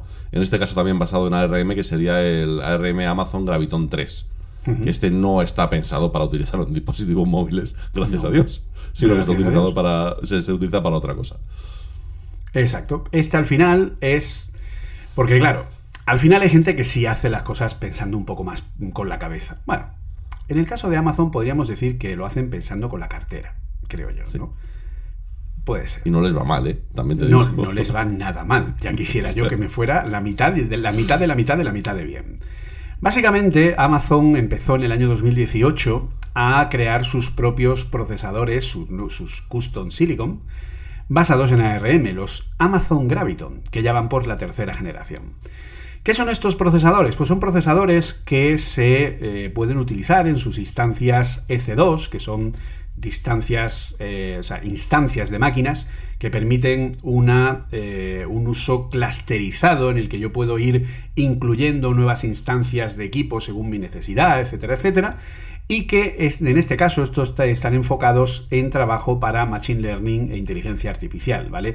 Son muy específicos para esa tarea en concreto. Montados sobre unos núcleos Neoverse N2 de ARM, que son núcleos de eh, servidor, ¿vale? Son núcleos de. eh, son procesadores de servidores. Ya no. Esto no sirve para un teléfono móvil, ni siquiera para un ordenador normal, ¿vale? Estos son ya procesadores profesionales. Y que además tienen, bueno, pues eh, en este caso la generación 3 de Graviton tiene ARMV9, tiene una unidad de cálculo de operaciones de punto flotante, una FPU, que es muy rápida para hacer cálculos, eh, cálculo computacional de, alto, de alta necesidad. Y al final, Amazon, ¿qué es lo que está haciendo? Pues poner estos procesadores para tareas de, de gran carga de cálculo que juegan a su favor porque volvemos a lo que hemos comentado antes. Cuando yo tengo una RM y pongo componentes específicos que mejoren el rendimiento en tareas muy concretas, y más concreto que esto, imposible, lo que consigo es que, bueno, pues si tengo, imaginad Amazon, ¿cuántos centros de datos tiene Amazon? Amazon Web Services, ¿vale? ¿Cuántos centros de datos, cuántos ordenadores? Si yo consigo, haciendo un cambio en el hardware, como dicen aquí, que la generación 3 de Amazon Graviton tiene un 60% menos de consumo de energía que su generación anterior en las mismas circunstancias, imaginad la cantidad de dinero que se ahorran en consumo eléctrico en todos los data centers que tienen en el mundo para este uso tan específico, ¿no? Sí, al final eh, no son los únicos que están, haciendo este, este tipo de cosas, ¿no? Yo comentaba hace, hace poco que Alibaba, AliExpress, ¿vale? Estaban también generando su propia línea de procesadores. En este caso eran los GTN 710.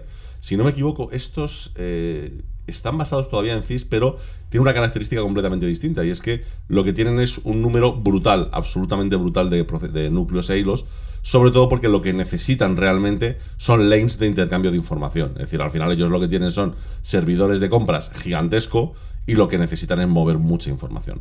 No es tanto una cuestión de cálculo, no es tanto una cuestión de eficiencia, de rendimiento, sino que es una cuestión de decir, eh, no, necesito conectarle a este mm, servidor, yo que sé, 500 discos duros. Y eso no lo puedes hacer con, con un procesador normal porque no tiene suficientes líneas de intercambio de información, ¿no?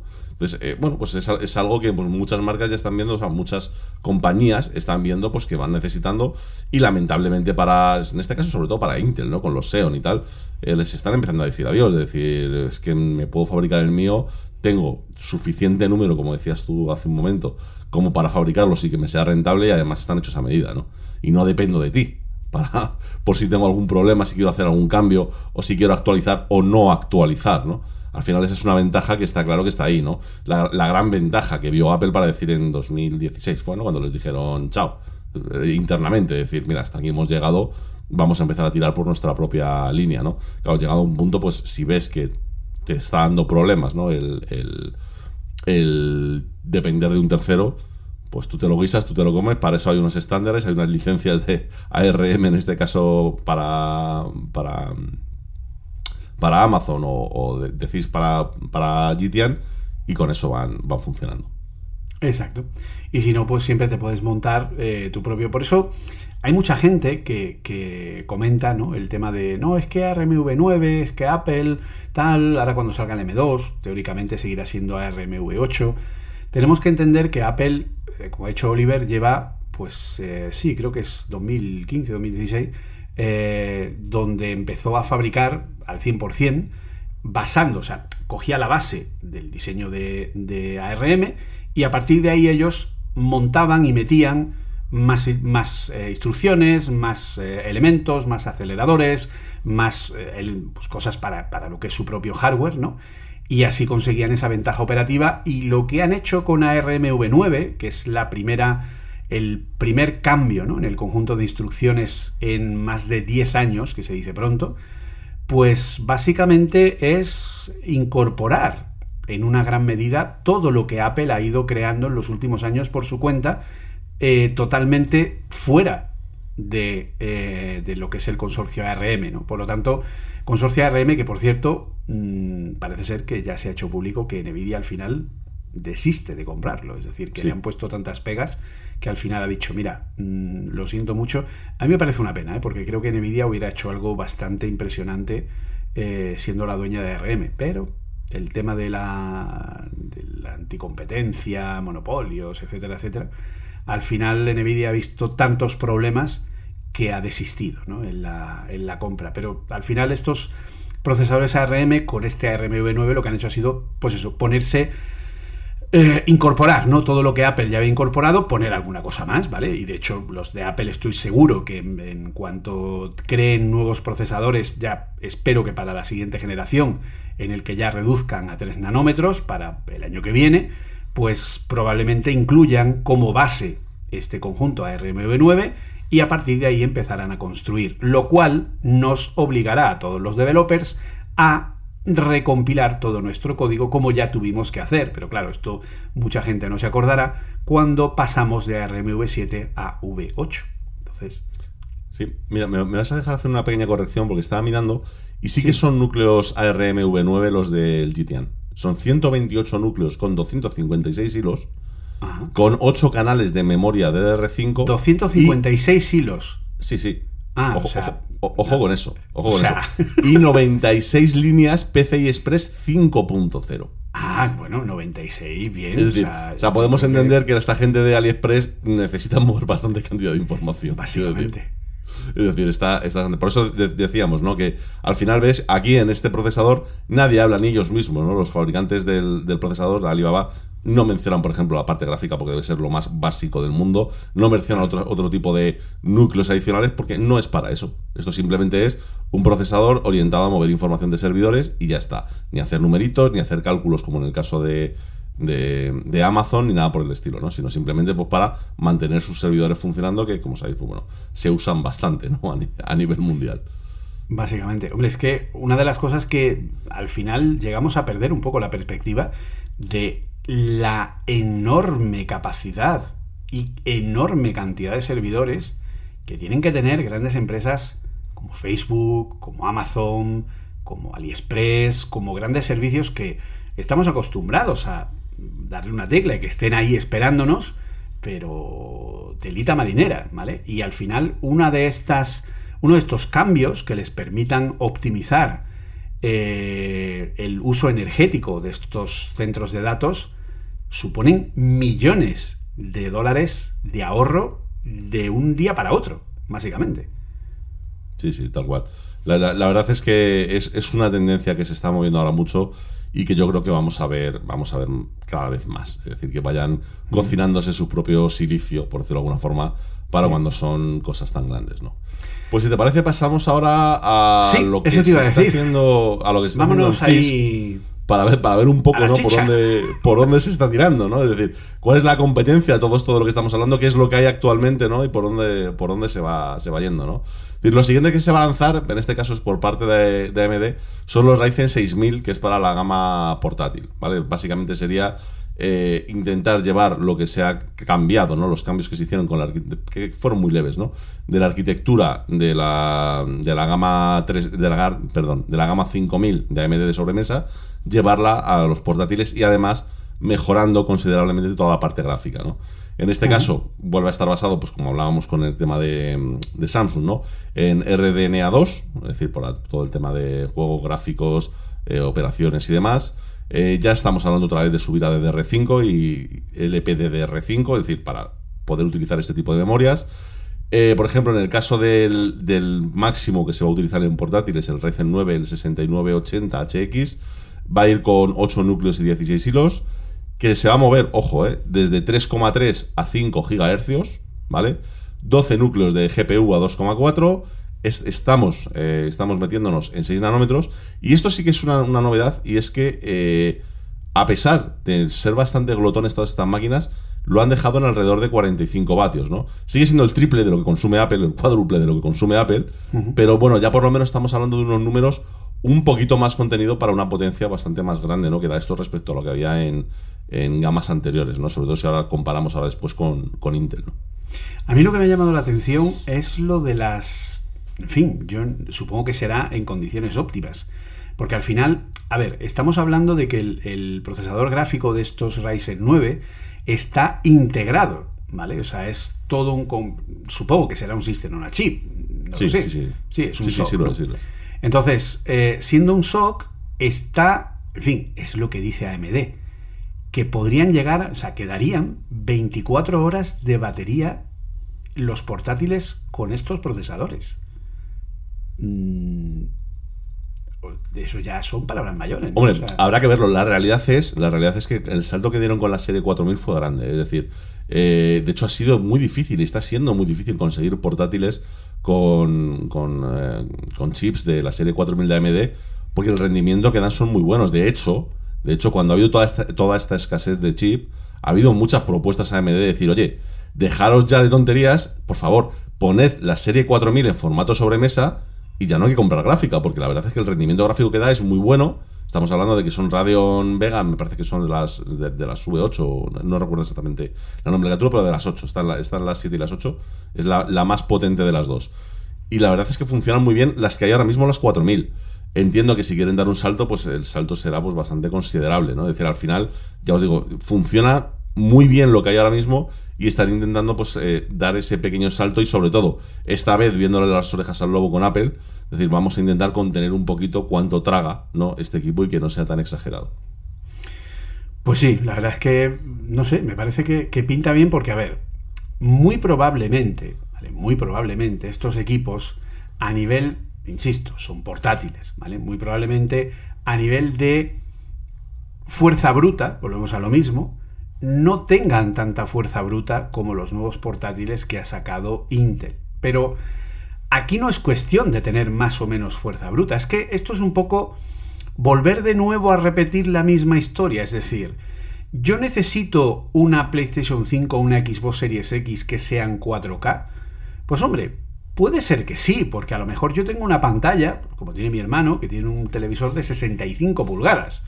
Y entonces dice, oye, pues, oye, genial, pues tengo un televisor de 65 pulgadas, pues quiero que los juegos luzcan bien y que se vea bonito y qué tal. Pero en un portátil, eh, en fin, ¿qué queremos? ¿Queremos gráficos ultra de que la muerte, de que te vas de flipas en colores y tal? Pues como por ejemplo el, el nuevo portátil de MSI, ¿no? El Rider G76, ¿no? Que es el, la bandera, ¿no? De los nuevos Alder Lake de Intel, que hablaremos ahora de ellos. Eh, es un portátil que tiene una pantalla de 17 pulgadas. Es decir, mm, ¿realmente tú crees que en 17 pulgadas voy a notar la diferencia de un juego nativo en 4K o un juego 1080 y que sea 1080 DLSS, a lo mejor? Pero no, ahí, vas a perder completamente el saber si estás en un modo u otro seguro. Es decir, el DLS, estas tecnologías, bueno, no, creo que lo hemos mencionado en algún otro podcast, pero por si acaso lo refrescamos. El DLSS básicamente es un escalado que se hace no de forma lineal, no de forma matemática, sino con un sistema de machine learning. Y lo que consigue básicamente es que para no sobrecargar la máquina, en vez de, imaginaos que tengo una pantalla en 4K, pues en vez de renderizar internamente, hacer los cálculos para una pantalla 4K, lo hago en 1080 o en 2K, dependiendo del caso, ¿no? De cuánto lo, aprietes. y a partir de ahí la imagen. Y tal. Sí, sí, es decir, eh, dependiendo de cuánto. Eh, o sea, una vez que lo tienes, internamente lo que haces es una mejora con Machine Learning y una ampliación de esa imagen. Entonces consigues resultados que en algunos casos son incluso mejores que los originales sin necesidad de exprimir tanto. ¿Por qué en algunos casos son mejores? Pues porque al final, como las imágenes de las que están alimentados, ¿no? de todos estos sistemas, son no solo de videojuegos, sino también son fotorrealistas y demás, digamos que en algunos juegos, sobre todo en los que intentan ser pues eso, más realistas, más tipo, más serios, más adultos, le dan un pequeño filtro, un pequeño, muy ligero filtro de realidad que hace que todo se vea más natural y que se vea todo un poquito mejor, ¿no? Entonces al final estas tecnologías, digamos que es, lo que van a hacer que no necesites tanto para trabajar en, equipos más pequeños. De hecho, yo, por ejemplo, es decir, ya, yo creo que todo el mundo me conoce, que puedo ser muy puntilloso, pero muy, muy puntilloso con todo el tema de la imagen, los colores, la resolución y demás. Desde que yo juego más, eh, aquí en, casa, ¿no? Con el ordenador y demás, yo tomé la decisión de bajar las pantallas de 4K a 2K, a 1440p, pero con más tasa de refresco. En mi caso, pues porque lo prefiero para jugar. Y la realidad es que sí, yo cambio a la pantalla de Ali, que tiene que es 4K, que además tiene mejor colorido, es mejor pantalla. Pero la realidad es que en el momento en el que estás jugando, esa diferencia es prácticamente nula. Es decir, no lo notas. Y estar en 2K lo que me está permitiendo es que en algunos juegos, si ya quisiese apretarle a la muerte, es que el ordenador renderice en 1080 y que suba a 2K con un DLSS. Entonces ahí ya en, en principio debería tener ordenador para muchos años. Pero muchos, muchos años por eso, porque no necesitas tanto porque se hace de una forma más inteligente. Exacto. DLSS son las siglas de Deep Learning Super Sampling, ¿vale? Para un poco... Entonces, es un poco, yo siempre pongo el mismo ejemplo, ¿vale? Sabemos que existe la PlayStation 5, pero existe la Xbox Series X y la Xbox Series S. Las dos son consolas de nueva generación, las dos tienen el mismo exacto procesador. Eh, Por cierto, tanto la PlayStation como la, Xbox son CISC, ¿vale? Son procesadores x86 basados en arquitectura x86 de 64 bits, pero la Series S, que es más barata, es una consola que es 1440p en 2K, ¿vale? Que es lo que hemos estado hablando. Mientras que la Series X es 4K nativa. Bien. Cuando luego te pones a mirar los juegos, resulta que, oh, casualidad, ahora los juegos de consola tienen dos modos de funcionamiento. El modo fluido y el modo, o sea, perdón, creo que se lo llaman el modo rendimiento y el modo fluido, ¿vale? Es decir, o lo pones en 4K real, por lo que la tasa de frames baja y la cantidad de efectos que va a poner el juego se reducen, ¿vale? Esto es Forza Horizon 5 jugado en una Series X, ¿vale? Para que os hagáis una idea. Yo tengo dos modos de poner el Forza Horizon 5. El modo rendimiento y el modo calidad. El modo calidad es 4K nativo, pero en vez de ser a 60 FPS es a 30, porque la consola no tiene la suficiente potencia. Y los efectos de ray tracing, los efectos de eh, los distintos eh, efectos que pueda haber en las texturas, etcétera, etcétera, ¿vale? Todo eso está reducido, ¿vale? Es decir, tiene menos calidad, eh, o sea, tiene menos funciones gráficas para poder tener más resolución, ¿vale? Ser un 4K a 30 FPS, eh, pero es 4K nativo, ¿de acuerdo? Pero insisto, con las opciones gráficas reducidas. El horizonte está más cercano, las sombras no tienen tanta calidad, el ray tracing, insisto, no está tan bien activado, etc. Y luego tienes el modo rendimiento. El modo rendimiento hace que el juego funcione en 1440p rescalado, de forma que ya no renderiza 4K nativo, renderiza 1440p, pero entonces ya sí, la potencia de la consola permite ir a 60 FPS. De forma que tienes el juego, que siendo un juego de conducción, perdóname, pero a mí un juego de conducción a 60 FPS lo prefiero a que vaya a 30, ¿vale? Porque al final, ¿qué sucede? Que yendo a 60 FPS en 1440p, en 2K, tienes más efectos encendidos, es decir, el ray tracing es más realista, las sombras son mejores, el horizonte se dibuja más lejos. Al final, la... ellos te dan la opción. Tú elige lo que quieras. Yo he probado las dos opciones y desde luego se juega mucho mejor en modo rendimiento. Porque al final, bueno, pues eh, tirar de un juego de esas características en 4K 60 nativo, pues lo siento, pero todavía no da. O sea, no, no, no, no, no tiene chicha. A pesar de los 12 teraflops que tiene una Xbox Series X, eh, no. O sea, necesitarías una Nvidia Serie 3000. Yo te iba a decir, yo ahora, yo ahora aquí podría decir, hombre, yo en realidad con mi 3090, Claro. con 4K, con todos los efectos puestos y haciendo 44 Hz. Efectivamente, pero claro, tú tienes una 3090 No, que claro, tiene cosas 36 distintas. teraflops de cálculo en 36 coma flotante. O sea, eso es una burrada. O sea, triplica la potencia de una Series X. Pero claro, el precio No, no, evidentemente. triplica lo que vale una Series X. Exactamente, exactamente, multiplica solo la gráfica. Es decir, sin- Solo la más. gráfica, solo la placa Solo la gráfica gráfica. ya vale tres veces lo que esa consola. Entonces, al final, comprar una Series S a lo mejor no es una tontería. Porque una Series S tiene 4 teraflops de cálculo flotante. Pero, hostia, es que es más que suficiente para tener el juego a 1440p rescalado a 4K con la tecnología equivalente de AMD a este Deep Learning Super Sampling, porque el, el DLSS es de Nvidia, es propietario, pero obviamente AMD tiene algo primo hermano, no es tan bonito, no es tan eficiente. No, me parece que se llama. ¿El? FSR me parece que se llama. Sí, sí, Full Super Resolution. Sí, al- al- algo así. algo Nombre así. de ca- nombres Sí, extraños. no- nombres espectaculares todos. O sea, Es, los, por supuesto, siempre espe- si no haces un nombre espectacular, no saques nada del mercado. Efectivamente. Y, y, bueno, pues al final tienes una consola 1440p con 4 teraflops, el, tiene tres veces menos potencia, pero al final los juegos para el 90% de la humanidad no vas a ser capaz de diferenciar la diferencia entre una Series X y una Series S. Entonces, es como... volvemos a repetir, a Pekín pa' qué. O sea, es que no tiene mayor misterio, ¿de acuerdo? Entonces, partiendo de esa base, los portátiles Ryzen 6000, estos que hemos estado comentando, tienen esa filosofía. Es decir, voy a contener un poco más la potencia bruta, voy a contener un poco más la potencia gráfica, porque la potencia gráfica de estos portátiles no llega ni siquiera a los 4 teraflops, a pesar de los 12 núcleos que tiene como gráfica integrada. Pero oye, es que es más que suficiente para mover la gran mayoría de juegos en 1080 donde no vas a tener una diferencia muy allá. Y si tienes una pantalla 4K, te lo resamplea con, con, ese conjunto de instrucciones. Y es que no te vas a dar cuenta de la diferencia. ¿Y qué conseguimos con eso? 24 horas de batería, un portátil que no es tan ruidoso, en fin, pues creo que hay que buscar ¿no? el equilibrio, el punto intermedio, creo yo, ¿no? Sí, sí. Hasta que llegamos a nuestros grandes amigos de Intel, que es como lanzamiento.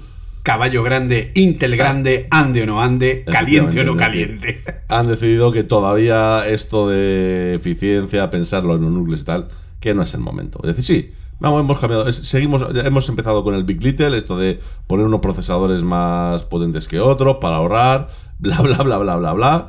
Pero te saco el Intel Alder Lake H, el i9, el 12900, ¿vale? HK, que es el, la versión, eh, digamos, de portátiles. Y bueno, pues ya te empiezan con números que empiezan a ser sospechosos, ¿no? Es decir, seis núcleos de, alta, de alto rendimiento, ¿no? Podríamos decir, eh, a 3,8 GHz. P, efectivamente. A 3,8 GHz, que realmente van de base de 2,5 a 5 GHz. Explícame tú 5 GHz en un portátil, pero bueno, ahí estamos.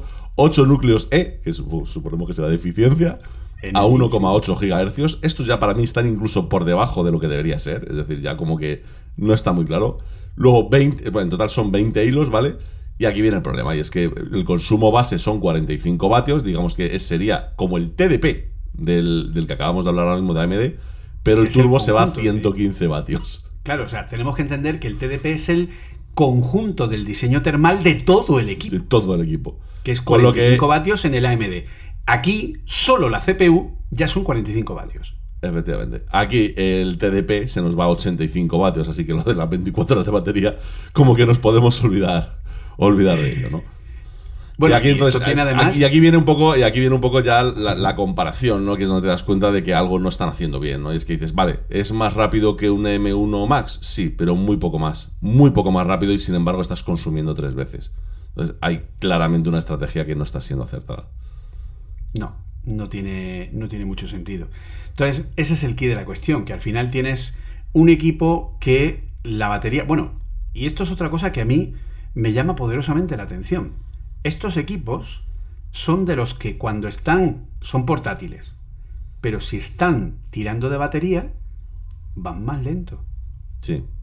Sí, sí, que claro. cuando le enchufas el M1 Max y el M1 Pro, no. El M1 Pro y M1, el, el, los, los, M1 de Apple van exactamente igual, tengan o no tengan alimentación. Pero aquí no. Aquí tenemos dos perfiles energéticos donde si está conectado va a lo que Intel dice que va, pero cuando le quitas el cable y tiras solo de batería, entonces no. Porque claro, si tirara el mismo rendimiento con la batería, la batería te duraría ¿cuánto? ¿Hora y media? Dos no, horas, no, como o sea, mucho. Decir, o sea, si, si, tienes, si en el modo turbo solo el procesador está en 115 vatios, echa números. O sea, es decir, se te come la batería rápido. Rápido, es que es lo que te digo. O sea, es decir, es que aquí viene lo que para mí, siendo para portátil, no tiene sentido. Es decir, irte a un modo turbo que sube a 5 GHz. ¿Vale? Cuando AMD en su sobremesa todavía no los ha tocado, está en 4,9 que dices, bueno, pues, pues, pues, bien. Pero cuando yo tengo aquí un Noctua que es del tamaño de mi cabeza para disipar lo que genera algo subiendo a 4,9, es decir, a mí que no me vengan estos diciendo que con 5 GHz. pequeñito para un portátil. Es que no tiene sentido. No tiene sentido lo mires por donde lo mires, ¿no? Entonces al final, esta es la comparativa un poco que nos deja ver lo que Intel sigue haciendo, ¿no? Es decir, eh, sigue sin cambiar un poco de tercio, sin cambiar un poco esa filosofía que a lo mejor parece, o sea, que parece que está siendo mucho más acertada y siguen R que R con su, bueno, pues eso, con su, con su filosofía de trabajo. Bueno, yo creo que es que al final, eh, porque algo parecido les ha pasado también con la gama de, de, escritorio, ¿vale? Estamos hablando de la gama de escritorio de los Intel i9, los 12900K, que son los procesadores más potentes, ¿vale? Procesadores que tienen en este caso 8 núcleos P, 8 núcleos E, 24 hilos en total a un, eh, a un rendimiento máximo de 5,2 GHz, ¿vale? Eh, donde tienen, pues eso, mm, en este caso, pues eso, memoria de DR5, en fin, donde han conseguido ganarle la partida a nivel de rendimiento a los eh, Ryzen eh, de escritorio, ¿vale? A los, al Ryzen sí, a los 5950X. Exacto, ¿vale? Ahí que, creo que es el que tienes tú, ¿no? El... No, yo, yo, yo, tengo el 3000, que es lo mismo, pero con una diferencia de caché, simplemente. Vale, pues. Eh, vamos, en ese caso han conseguido ganarle la partida, ¿vale? Han conseguido ser más rápidos. También han conseguido ser, pero a ver, ¿tú sabes la impresión que a mí me da? Es como ellos han cogido en escritorio y han dicho, tráete el AMD más rápido que hay. Ponlo aquí. Venga, hazle el rendimiento. Mira, da 25.548 puntos en Cinebench. ¿Vale? Y entonces dicen los de Intel, vale, apriétale. Venga, dale más. Sube, sube, sube. ¿Cuánto da ahora? Da 24. No, súbelo más. ¡Pum! Da 25. Bueno, ya hemos igualado. Sigue subiendo. Mm, ¿Verdad? 27,200. Venga, ya hemos ganado a AMD. Oye, pero es que esto mmm, te sirve lo mismo para jugar que para freír bacon frito. Bacon, bacon frito. Sí. Y dice, mmm, vale, pues, eh, pero me da igual. Pero he ganado AMD. Sí, Entonces, de, hecho, de hecho, en la presentación de los i9, ¿vale? Directamente no daban el número del TDP hablaban de la, de la base de, del consumo del procesador, pero preferían no dar el TDP. Lo estoy buscando porque es que lo, eh, no quiero, no claro, quiero meter que, la pata, pero es me que suena eso es que otro es una dato burrada. importante. Es que en el, el Alder Lake de portátil son 115 vatios en turbo, sin contar que tengas una GPU dedicada. Porque si estás tirando de la Intel XE que tienen estos procesadores, que es una gráfica muy pequeñita, ¿vale? Es una gráfica que en potencia es equiparable a la que tiene un M1, ¿vale? Estamos hablando de 2, 2 y pico teraflops, ¿vale? Es una gráfica, pues que, bueno, pues es de uso, una gráfica integrada, ¿vale? Pero si a esto le pones, como tiene el MSI eh, que han usado para las pruebas, ¿vale? El Rider G76, le pones una 3080 de portátil, ahí to guapa, pues es que se te disparan los consumos a 140, Es que- 160 vatios. Es que tú fíjate, tú fíjate, ¿eh? o sea, en, en la, en la ficha del i9 12900K, el de, el de escritorio, solo te dan el dato de la alimentación base, que son la alimentación base son 125 vatios. Teniendo en cuenta, es decir, haciendo una regla de tres tonta, ¿vale? Es decir, si nos vamos al, al de, al de sobremesa, que con una base de 45 tienes un TDP de 85, si tienes una base de 125, el TDP te sale por encima de 200. Sí. Que eso De es lo que yo había leído por ahí. Es que no, no estaba seguro, no, no quería decirlo porque no estaba seguro. Pero le- deben tener un TDP por encima de 200 solo para lo que dices tú. Intentar estar un 2% por encima del último procesador de AMD. Dice, ¿qué estáis haciendo? Sí, de hecho, ¿Qué en modo turbo llegan a 241 cuando está a frecuencia máxima. O sea, o sea, eh, eh, eh, para el procesador. Es que, es que es increíble. Ahora te vas a la, a la que se espera, a la serie 4000 de Nvidia que están hablando, que posiblemente se coman entre 400 y 450 vatios, y tienes que meter una fuente como mínimo de 1200 vatios para soportar todo eso. O sea, Es, es una locura. Se les está yendo completamente de las manos. Sí, sí, sí. O sea, aquí ríete tú de lo que consume un minado de criptomonedas. ¿eh? No, no, claro, es decir, o sea, vas a tener que elegir entre montarte en tu coche eléctrico o arrancar o, o abrir el buscaminas, ¿sabes? Es son las, las dos opciones para echar el día. Es, es que es efectivamente. alucinante, ¿eh? Tienes Es que dejar de jugar al buscaminas para cargar el Tesla, macho. Es que ya no te da, ¿eh? Sí, sí, es, es tremendo, ¿eh? Es tremendo, de verdad que es una, es una barbaridad. Pero es eso, es eh, caballo grande ande o no ande y, y listo. Y, y, para adelante. Y luego lo que hemos estado comentando antes. Tú al final, si tienes un, tienes un procesador de, de- portátil, ¿no? Porque al igual que he dicho con los, con los eh, AMD, ¿vale? Eh, tiene toda la pinta de que con los portátiles han hecho igual, ¿no? Es como tú, tú sube, sube, sube, que hasta que no ganemos a un M1 Max de 32, no pares, ¿no? Y me da igual lo que salga, ¿vale? Mi objetivo es salir en prensa, como han salido, diciendo Sí, que son más rápidos que un M1 Max. Ese era el objetivo de este portal, de este procesador. No vender o hacer un buen procesador. o- no, no. El objetivo era, igual que el de escritorio era decir, somos más rápidos que los AMD Ryzen, en este de portátil es decir, somos más rápidos que los M1 Max de Apple. Punto. Ya lo he conseguido, ya soy feliz, ya puedo jugar y calentar mi casa al mismo tiempo. ¿Vale? Así de simple. Pero en el, en, en el caso de los, de los portátiles, se entiende obviamente que haya núcleos de poder y núcleos de energía, ¿no? Núcleos P y núcleos E. Pero como hemos estado comentando antes, eh, pero ¿y en un sobremesa? ¿Qué, qué, ¿Por qué? ¿Por qué hay núcleos de eficiencia exactamente? O sea, ¿cuál es el motivo? Si O sea, va enchufado. no, no- va enchufado. O sea, es decir, Hola Intel, si lo desenchufo ya no funciona. No tiene claro, batería. es que. O sea, es, es intentar ya reciclar ideas, intentar llevarlas. No, alguno te dirá, no, bueno, porque si pongo los E se enfriará más. Eh, sí que no Sí, va que por ahí la diferencia. 241 vatios y ya lo estamos viendo lo que se enfría. O sea, ¿cómo sería si no tuviera eso? Es una barbaridad, es una barbaridad. No, a mí me sorprende también ver a mucha prensa especializada hablando medianamente bien de esta última generación de Intel. Y dices, pues yo no acabo de verlo. ¿Sabes? Es decir, no acabo de. Sobre todo no acabo de verlo cuando. Cuando. Intel son los que, digamos, han ido más de la mano, más de la mano, perdón, con Microsoft, ¿no? Para, para todo el tema del scheduler eh, de Windows 11. Y lo que han hecho es reducir núcleos. Dices, eh, no, no os entiendo. no os entiendo. Sois los que más podríais aprovechar el tener un, un procesador loco, absolutamente loco, con muchísimos núcleos para gente que tenga que tener abiertas 50 cosas a la vez. Y sois los que no lo habéis puesto. No tiene sentido. O sea, no sé, yo, yo a Intel de verdad que les veo muy perdidos. Muy perdidos, muy perdidos. Como que no, no- no tienen claro por dónde están tirando ni qué van a hacer en los próximos Bueno. años ni nada. Eh, Yo creo que sí lo tienen claro. El problema es que se han equivocado el tiro. Es decir, ahora mismo su objetivo es mm, ganar la competencia. A cualquier precio. Ya, pero es que ese no es el objetivo. Tu objetivo no es decir que eres más rápido que un M1 Max o decir que eres más rápido que una AMD. Tu objetivo es hacer los mejores procesadores para tareas intensivas y que realmente le des una buena solución. Y esto, pues... No me parece que lo sea, no me No parece que esté bien pensado. No la es, realmente no la es. Y bueno, de hecho, mucho, otra cosa que, que antes es. hemos comentado de pasada, estos nuevos Intel Alder Lake solo funcionan con todo su rendimiento y superando al M1 Max o a los AMD Ryzen si ejecuta Windows 11. Sí, sí, claro. En Windows 10 no. Sí, sí. ¿Por qué? Por el programador del sistema operativo, lo que hemos comentado antes.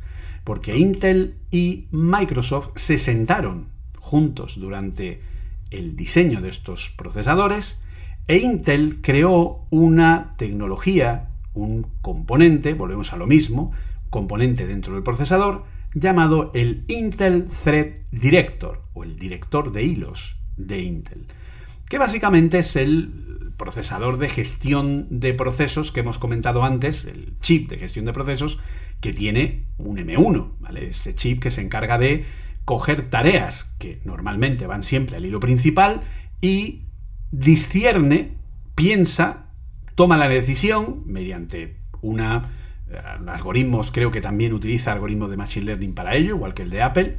eh, dice, bueno, pues este, este proceso que me estás pidiendo va a ir a este hilo, este a este otro, de forma que una programación que no está hecha multihilo, pues se optimiza mejor haciendo que use los distintos hilos y haciendo que vaya a los de eficiencia o a los de poder, dependiendo del tipo de tarea que sea o de quién esté enviando ese tipo de tarea. Esto es un procesador, ¿vale? Un, en fin, un chip que tiene que estar montado sobre el programador del sistema operativo, que es este nuevo componente que hemos hablado que tiene Windows 11, que es el que se encarga de discernir de igual manera, conectar la capa software con la capa hardware y enviar los distintos procesos a cada uno de los distintos hilos y decidir si tiene que ir a los de alto rendimiento o los de no. Este programador del sistema operativo es lo que hace que los AMD Ryzen vayan más lentos en Windows 11 porque Microsoft no se ha sentado lo suficiente con AMD para optimizar este programador. Este programador del sistema operativo es el que no está terminado y hace cosas raras y de pronto envía a donde no debería y coge una tarea de alto rendimiento, la envía a los procesadores de eficiencia porque patata, ¿vale? Y ya está. Y, eh, y este es el que, como componente de sistema operativo, solo existe en Windows 11. Por lo que si yo lo pongo en Windows 10, toda la maravillosa capacidad de los procesadores P y E a tomar por saco, porque al final todos van a funcionar como un E, no como un P. ¿Vale? Entonces, al final se acabó el rendimiento, se acabó la eficiencia y se acabó el ser tan rápido. O sea, necesitan Windows 11 con los problemas que tiene montar una beta como Windows Sí, sí, 11. bueno, ¿no? claro. O sea, es decir, yo lo dije hace mucho tiempo, lo sigo diciendo, allá cada uno que instale lo que quiera, no voy a ser yo. Desde luego lo tengo muy claro. Es decir, yo hasta que no tenga muy claro que todo funciona como tiene que funcionar, no veo la necesidad de estropear un sistema que funciona perfectamente y que además, para colmo, está actualizado. Quiero decirte que tienes tus actualizaciones de seguridad y demás. No tiene, no tiene ningún sentido. Pues si te parece, pasamos ya al último procesador, que ya sería un poco para cerrar la comparativa ¿no? de lo que hay a día de hoy. Que, hombre, honestamente, eh, ha sido mencionado todo el tiempo que, que llevamos hablando Ah, el, es curioso, el podcast. ¿eh? O sea, cómo consiguen al final estar ahí y que siempre sean el punto con el que todo el mundo se quiere comparar. Sí, completamente, completamente, está claro. Además, en este caso han sido los que han dado la campanada, ¿no? los que han hecho el cambio fuerte, los que han decidido tomar ese riesgo y bueno, pues mira, les está saliendo y evidentemente ahora son los, los, detrás- los demás los que van a rebufo, ¿no? Como ya ha pasado en anteriores ocasiones. Y estamos hablando, por supuesto, por supuesto, de los Apple M1 Pro Duo y Max Quad.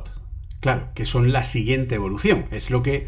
A ver, aquí entramos en terrenos rumores, ¿vale? Porque sabemos que Apple es como es, no cuenta nada hasta que lo saca. Entonces aquí entramos en terreno de nuestro querido compañero Mark Gurman, que es el que es el gran pitoniso del mundo Apple, que además se lo ha montado de maravilla. Ha cogido, ha creado su newsletter todas las semanas. Todas las semanas va soltando una gotita en su newsletter de los domingos y ha conseguido que todos los medios tengan una noticia todas las semanas hablando de él. O sea, chapó, tío. Me quito el sombrero. O sea, y eso que cada semana da eso, una gotita, ¿vale? Porque el que lo sigue sabe que lo que está dando muchas veces es información que ya ha dado antes, simplemente la va matizando con una cosita por aquí, otra por allá. Entonces, Gurman ya nos habló en su momento de que el siguiente paso es la utilización de procesadores de System on a Chip en paralelo. ¿Tú cómo ves esto a nivel de ingeniería industrial, de diseño de ordenadores, etcétera? El que Apple tome la decisión de que esto, hasta donde yo recuerdo, creo que no se ha hecho hasta ahora, o, o no con un objetivo comercial tan amplio como el que van a buscar estos equipos, el entrar dentro del mundo del uso de System on a Chips en paralelo, que tú te compres un iMac como el que se rumorea que vendrá de 27 pulgadas 5K, que vendría con un M1 Pro Duo, es decir, tendría dos, dos System on a Chips M1 Pro de 16 núcleos cada uno de GPU y 10 núcleos de CPU, de forma que sumarían 32 núcleos gráficos y 20 de CPU, pero con una memoria independiente por núcleo de 16 GB mínimo para cada núcleo, por lo que sumarían en total 32, como mínimo, insisto, a no ser que lo amplíes, pero tienes eso, dos, proces do- dos System on a Chips en paralelo, que ojo, no es lo mismo tener un procesador de 32 núcleos de GPU y 20 de CPU con 32 GB de memoria que tener dos System on a Chip con 16 núcleos cada uno, con 10 de CPU cada uno y con 16 GB cada uno. No tiene absolutamente nada que ver, no es sumar, ¿vale? A ver, a mí me parece una buena idea, lo que pasa que tiene puntos buenos y dificultades enormes, ¿vale? Es decir, es, es lo que yo veo. El punto bueno está muy claro. Bueno, los puntos buenos están muy claros. Primero, eh, Apple volver- volvería a ahorrarse una pasta a la hora de hacer un diseño en el sentido de, hostia, es, es como volver Además- a coger el mismo procesador y poner dos, ¿vale? Les viene muy bien, porque últimamente, pues, el resultado financiero y tal. Sí, va, va cosa- apretado. va apretado, sí, efectivamente. les conviene ahorrar, ¿no? Es decir, eso por un lado. Por otro lado, a nivel termal, pues también es buenísimo. Es decir, poderte llevar el calor a dos puntos distintos y poder, y poder disiparlos por separado, pues maravilloso. Es decir, no, no hay mucho problema. La parte complicada es hacer la transferencia de datos entre uno y otro. Esa es la parte difícil. Ya no, ya no, ya no solamente a nivel de, de software, que eso tú ya sabes por dónde va el tema, sino también a nivel de hardware. Es decir, es que el problema que estamos teniendo ahora mismo, que yo creo que mucha gente no, la, no lo conoce, ¿no? a nivel eh, de pues, las nuevas velocidades que estamos alcanzando en puertos PCI, memorias RAM y demás, es que, por ejemplo, los fabricantes de tarjetas, eh, perdón, de placas base, están teniendo verdaderos problemas para, mm, para armar, para, mm, digamos, para blindar los distintos componentes porque empiezan a afectarse las corrientes electromagnéticas de unos buses de datos a otros. Estamos llegando a velocidades tan altas que empezamos a tener problemas. Por ejemplo, en el tema de las redes se ha visto muy fácil. Es decir, eso podríamos preguntarle a Josan y Josan rápidamente nos diría, nos diría la respuesta. Eh, en el momento que quieres pasar de Bajosan, 10G, el número uno en redes del mundo. Sí, sí, o sea. No, no, es- esto de hecho fue gracioso, ¿no? Fue gracioso porque estuve, estuve para hacer una de mis barrabasadas en Twitch, ¿no? Que, porque estábamos con la broma de que soy el mejor grimpador del mundo, tal y cual. Llamé a Josan y le digo, oye, Josan, ¿dónde puedo conseguir unos cabezales categoría 8 y un trozo de cable categoría 8 a ver si soy capaz de grimparlo en directo? Me dice, tú estás loco y tal. Y bueno, no te preocupes que te paso el, el- número, ¿no? De un, suministrador que es para toda España. Y dice, si ese no lo tiene, no lo hay. ¿Vale? Entonces le escribo, oye, mira, que quería esto tal cual. Y me llama. Me llama, hombre, sí, que me, me estabas consultando y tal. Y claro, me dice, vamos a ver, exactamente qué es lo que quieres hacer. Y digo, bueno, yo te explico. O sea, realmente no es algo que quiero que sea ni funcional. Le añadió loco, estoy seguro. Sí, sí, loco, es decir, sin, sin- sin más, ¿no? O sea, ¿sabes? Dice, digo, bueno, yo simplemente lo que quería hacer es la bromita en directo de coger, pues si, si es que puedo conseguir un metro de cable categoría 8 y dos cabezales y directamente intentar, que seguramente no podré porque ya he visto lo complicado que es con un categoría 7, el crimparlo y tal. Digo, entonces, lo que quería es, oye, si me lo podéis conseguir y tal, yo os lo pago y ya está. Y no, no, no podemos por una razón, ¿vale? Dice, primero, porque los cables de categoría 8 son ya absolutamente desaconsejados. ¿Vale? ¿Por qué? Porque la cantidad de frecuencia electromagnética que sueltan, por mucho apantallado que lleve, hace que con que tengas simplemente un nudo en el cable o que le des una vuelta, la información se corrompa. Eso, eso para empezar. Dice, lo segundo, son tan difíciles de fabricar que tienen que hacerse en fábrica y ya no los hay a medida. Que tienen que ser de perdona. X metros. Perdón, perdón, me estás diciendo que si tiene un. eh, o sea, que si lo. Digamos que si tiene una curva determinada en el cable, pierde información. Sí, no una curva, sino que, por ejemplo, lo enrolles. O, por ejemplo, Sí, que lo usted- pases cerca de otro típico que circuito pasa con el cable que se enrolla o lo que sea. Sí, o sea, llegado a un punto, sobre todo cuando empiezas a apretarle, que si no me equivoco llega hasta los 40 gigas por segundo, empieza a perder, de- directamente empieza a perder información. Es decir, eh, empieza a colapsar, a mezclarse la información, ya los trenzados de los cables no sirven para intentar apantallar la, la- señal y demás. Con lo que dice, es que ya en ese caso tendr- tendrás que ir a una fibra óptica plástica o algo por el estilo. Dice, pero es que esto ya no tiene sentido. Dice, estamos haciendo dos o tres instalaciones de esto por unas necesidades muy concretas, pero es completamente desaconsejado, ¿no? Y es desaconsejado por eso. Porque el problema que está viendo es que las velocidades que estamos alcanzando están empezando a ser problemáticas. Otro ejemplo que te pongo. Cuando yo he estado haciendo mi ordenador con la 3090, una de las cosas que yo quería hacer y que he conseguido hacer y que me ha costado lo mío es separar, ¿vale? Toda la parte del calor del procesador del calor de la tarjeta gráfica. Entonces, para ello, se me ocurrió una idea que se utiliza, por ejemplo, en los PCs que son más pequeños, torres pequeñitas, que es, y que lo hace la Xbox también, es decir, es poner la placa base en medio, a un lado tener el procesador y al otro lado tener la gráfica. Para hacer eso, te requiere pasar una, una faja de conexión, ¿vale? Un, un- se llama un, un riser de conexión entre pues, la, la- la ranura PCI Express y tu tarjeta gráfica. Entonces, pues aquello lo monto, lo diseño, lo puedo arrancar, que aquello, error de tarjeta gráfica, que la gráfica no va, que no va, que no va, que no va, que no va, que no va. Llamo, me pongo en contacto con la, con la gente del riser y nos dice, mira, te voy a explicar la situación. La situación es la siguiente, ¿vale? Eh, yo te lo devuelvo el dinero o te mando todos los que tú quieras. Dice, porque es probable que uno de los que yo te mande, uno de los risers de la faja de cable, te funcione. ¿Vale? Dice, pero es que el problema es que ahora mismo, con un PC Express 4, estás generando tanta cantidad de información que por interferencias electromagnéticas acaba petando la tarjeta gráfica. Si no eres capaz de llevarte la tarjeta, es decir, más allá de lo que es el propio conector del PCI Express. Así que la solución, hay dos soluciones. Uno, que no lo hagas, o dos, que es en este caso la solución que yo tomé, que la verdad es que tenía razón, es decir, dado que ninguna tarjeta gráfica, si no la utilizas para minar o no la utilizas para machine learning y tal, sino que la utilizas para uso normal, nunca supera, me parece que son los, los 15, 20 gigas por segundo, no lo pinches en el PCI Express. O sea, el PCI Express métete en la, BIOS, quítalo de 4.0, ponlo en 3, el rendimiento es exactamente el mismo, tú no vas a notar ninguna caída, porque no estás aprovechando ese ancho de banda, y te funciona automáticamente. ¿Por qué? Porque al bajar el ancho de banda, estás bajando también parte de la frecuencia en la que se utiliza y desaparecen los problemas electromagnéticos. Dice, de verdad, ¿eh? yo te lo estoy vendiendo, dice, dice, como estamos intentándolo, dice, yo te mando los que tú quieras. Dice, tú me lo devuelves, yo te mando otro. y cuando y si lo has intentado 80 veces y no te ha funcionado, te devuelvo el dinero. Dice, no es cuestión de dinero. Es cuestión que no se puede y no estamos pudiendo. Y hay que apantallar y hay que hacer historias y no se puede. Entonces, claro, el problema es que esto está pasando con todos los componentes. Yo, por ejemplo, cuando me compré la última placa base que tengo ahora mismo, venía una indicación específica diciendo, ojo, ojo que notarás que respecto a las placas bases de gama altísima de nuestra marca anterior, hay una diferencia de posición en algunos conexionados. Y es porque si no, no éramos capaces de llevar la información desde el procesador hasta los puertos PCI Express sin que se perdiese información. Entonces, claro, si estamos en este punto, claro, ahora Apple tiene que lidiar con decirme, cojo los dos procesadores, los alejo y los conecto entre sí. Ojo que lo que hay en vez es una puñetera faja de conexión, por mucho que, esté hecha sobre placa. Entonces, eso es, supongo que será algo con lo que deberían tener que lidiar, que no sé si es tan fácil de arreglar. A lo mejor te dice Apple, no, mira, con mis procesadores esto es nada, es cableado normal y no hay ningún problema. Pero yo no descartaría que eso pudiese ser un problema y que pudiese ser algo por lo que no pudiesen hacerlo. Pues ya te digo que como idea me parece estupenda. O, tuvieran que de alguna forma bajar el... Porque claro, es que estamos hablando que el M1 Pro tiene datos sobre el papel, ¿vale? Que el papel lo aguanta todo, como tú bien dices, eh, hasta 200 gigas de ancho de banda de memoria. Claro, ahí viene el problema, ese es el problema. De memoria. Y el M1 Max hasta 400, porque tiene un doble canal.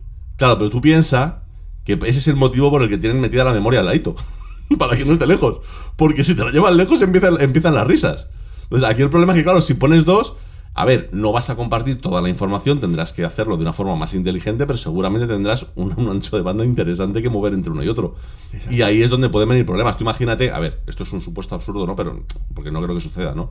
Pero claro, tú imagínate, tío, ir con tu portátil y que cuando lo pasas cerca de una tele o cerca de un aparato de música o lo que sea, ¡pum! pantallazo azul. Dices, no me jodas, o sea, te acaba de pasar. Y resulta que es por eso. Sería, sería muy heavy, ¿sabes? claro, ahora mismo yo entiendo que si quieren hacer lo del dual procesor ese es el problema que tienen realmente para hacer. O sea, el, problema que tienen es ya no solamente a nivel de arquitectura, que será la leche, la que tengas que liar a nivel de software, sino la que tienes que liar a nivel de, conexionado. Me, parece complicado. ¿Que lo hacen? Quiero verlo. O sea, decir, me, me, estaría guay. O sea, decir, me, encantaría. Pues, eh, ¿veis? Eh, ahora, ahora diría aquello. ¿Veis, niños? Por esto es importante no hablar sin saber. Claro, porque es como, no, venga, Apple, tú. Eh, como. Pues, Échale cinco. Claro, eh, como hemos hablado, o sea. Se supone que, de este equipo ya hemos hablado aquí anteriormente, en Mechanizer, se supone que, de hecho incluso tú lo has diseñado eh, con, en 3D, se supone que el próximo Mac Pro, el de Cubo, ¿vale? El, el famoso bonito Mac Pro de Cubo, tendría, teóricamente, hasta cuatro procesadores M1 Max en paralelo, haciendo una bestia parda de 128 núcleos de GPU y 40 de CPU con un mínimo de 64 GB de memoria, con, ojito al dato, 8 codificadores de vídeo en paralelo de ProRes 4K 8K, 2 por núcleo. Si dos son capaces hoy de tirar de 35 hilos 4K y 8 en 8K, pues multiplica. Mm, ciento y pico hilos de, o sea, ciento y pico líneas de edición 4K en paralelo y 32 eh, eh, digamos eh, timelines en 8K independientes funcionando en tiempo real de pim, pim, pim, pim, me muevo tal, lo edito como si fuera Full HD. Claro, eh, esto sobre el papel es. Claro, sobre el papel es maravilloso. Es maravilloso. claro, esto puedes hacer. Vamos. tres, puedo hacer Avengers, una de Jurassic Park a la vez en el mismo ordenador. Exacto. sin ningún Jurassic problema. World Dominion y Avengers Secret Wars a la vez directamente. Todo- todas a la vez, pero claro, la, la realidad seguramente, o sea, el, el golpe de realidad vendrá por el otro lado. Es decir, a lo mejor sí se puede interconectar, pero desde luego no será, no será digamos, lineal la capacidad. Claro, que no será una suma de potencia. No será una suma, sino que será una mejora muy importante, pero no, no creo que sea una suma.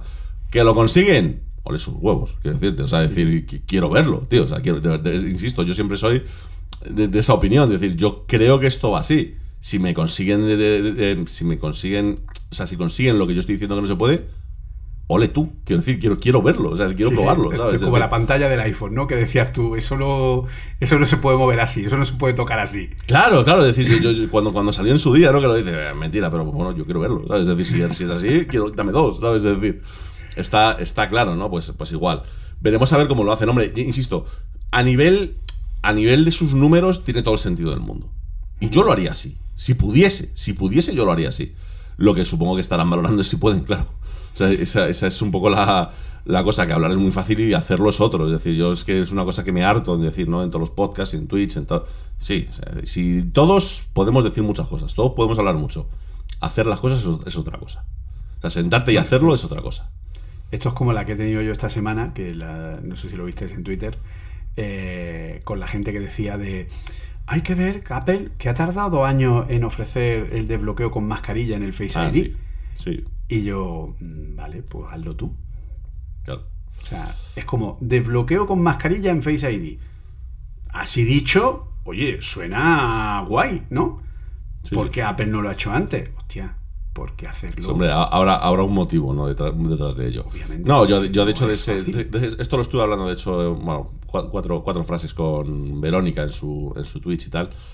Y, y yo lo comentaba, digo, yo es que si yo, si yo fuese Apple, sea, decir, por lo poco que sé de hardware, de software y tal, yo a lo mejor me hubiese quitado la complicación en lo que hubiese hecho es eh, sustituir el botón de power por uno como el del MacBook Air y poner las dos cosas. Me pongo el de bloqueo facial, me pongo el del dedo y cuando falla uno tengo el otro, tomar por saco. No me complico la vida creando algoritmos nuevos y, y haciendo vete a saber qué para tener el mismo grado de seguridad, porque no nos olvidemos de una cosa, que todo esto tiene que tener ciertos niveles de seguridad.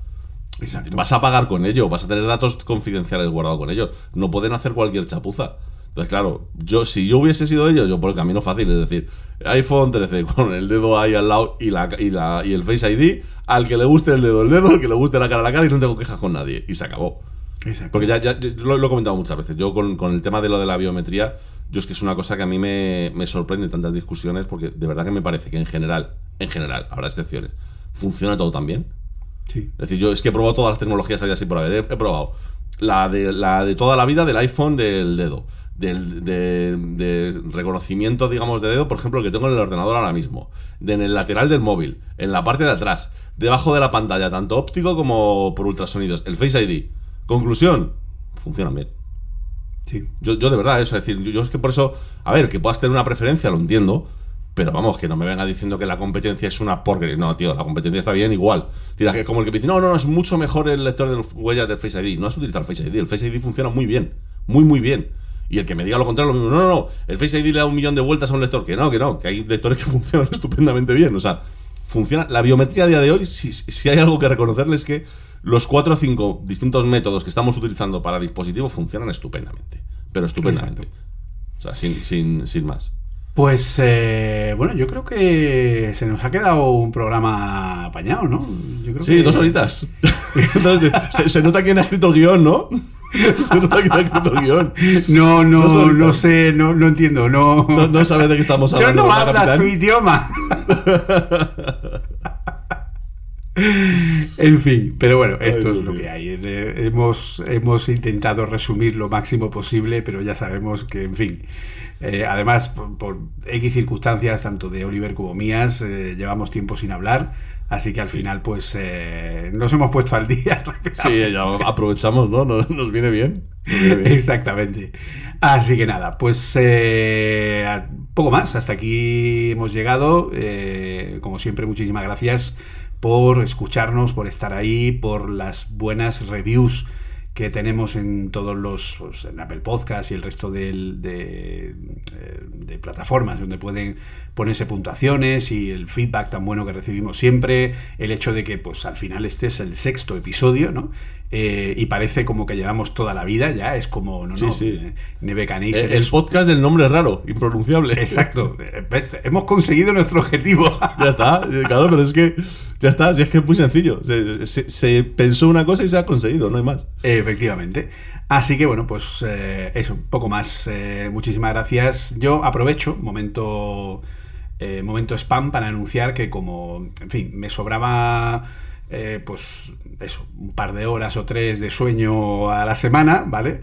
Pues me he embarcado en un nuevo proyecto con mi amigo compañero Arturo Rivas y hemos lanzado un nuevo podcast que también lo tenéis en Cuonda llamado Café Swift con dos Fs, ¿vale? Y la E con la tilde invertida, ¿de acuerdo? Que es como se escribe, creo, en francés, ¿no? Si no me equivoco. Eh, ent- que alguno se preguntará, ¿por qué Café Swift? Pues porque la cafetería que hay en el Apple Park donde los empleados comen se llama Café Mac. Y entonces, pues, en fin, soy así de friki. ¿Qué vamos a hacer? Eh, y este podcast, pues, bueno, es un podcast eh, donde hablamos 100% del lenguaje Swift y que, si os interesa, pues lo tenéis en cuonda.com barra café Swift con dos Fs, café con dos Fs, guion medio Swift. Y, luego, pues a mí podéis encontrarme como siempre en Twitter, normalmente como arroba jcfmunoz o como jcfmunoz en cualquier red menos en OnlyFans por ahora. Por ahora, por ahora. En, mi caso, facilito, ya lo sabéis. eh, arroba Oliver Navani, Twitter, Instagram. Se dice Mashine. Ahí estamos en todos los días a las ocho y media con nuestras movidas, nuestras cosas. Y en Podimo, todas las mañanitas, 10 minutillos, hay un bocadito en mis movidas daily. Que la verdad es que está funcionando muy bien, estoy muy contento. Pues sí, si no estáis suscritos, porque este podcast es de. requiere que estéis suscritos a Podimo. Y si estáis suscritos a Podimo, aparte del de Oliver, tenéis otros muchos podcasts. Sí, otros dos muy mil y pico interesantes podcasts, de- dos mil y pico audiolibros y demás. Eh, Es, a ver, es de gente de menos nivel de Oliver, ¿vale? Pero bueno, es normal, entiéndanse. No van a ser no vamos a ir siempre al top, ¿vale? Pero aún así merecen la pena, así que os recomiendo igualmente que lo, que lo probéis. Y nada, pues eh, nos oímos pronto, si Jobs quiere, como digo siempre. Y, y nada, lo he dicho, muchísimas gracias y eh, hasta la próxima. Un saludo, chao. Chao. Sabemos que estáis ahí. Percibimos vuestra presencia. Sabemos que tenéis miedo, nos teméis a nosotros. Teméis el cambio, pero no conocemos el futuro. No hemos venido para deciros cómo acabará todo esto. Al contrario, hemos venido a deciros cómo va a comenzar. Vamos a terminar el episodio y vamos a enseñarles a todos lo que vosotros no queréis que vean. Les enseñaremos un mundo sin vosotros. Un mundo sin marketing y sin controles, sin límites ni fronteras. Un mundo donde cualquier cosa sea posible. Lo que hagamos después es una decisión que dejo en vuestras manos.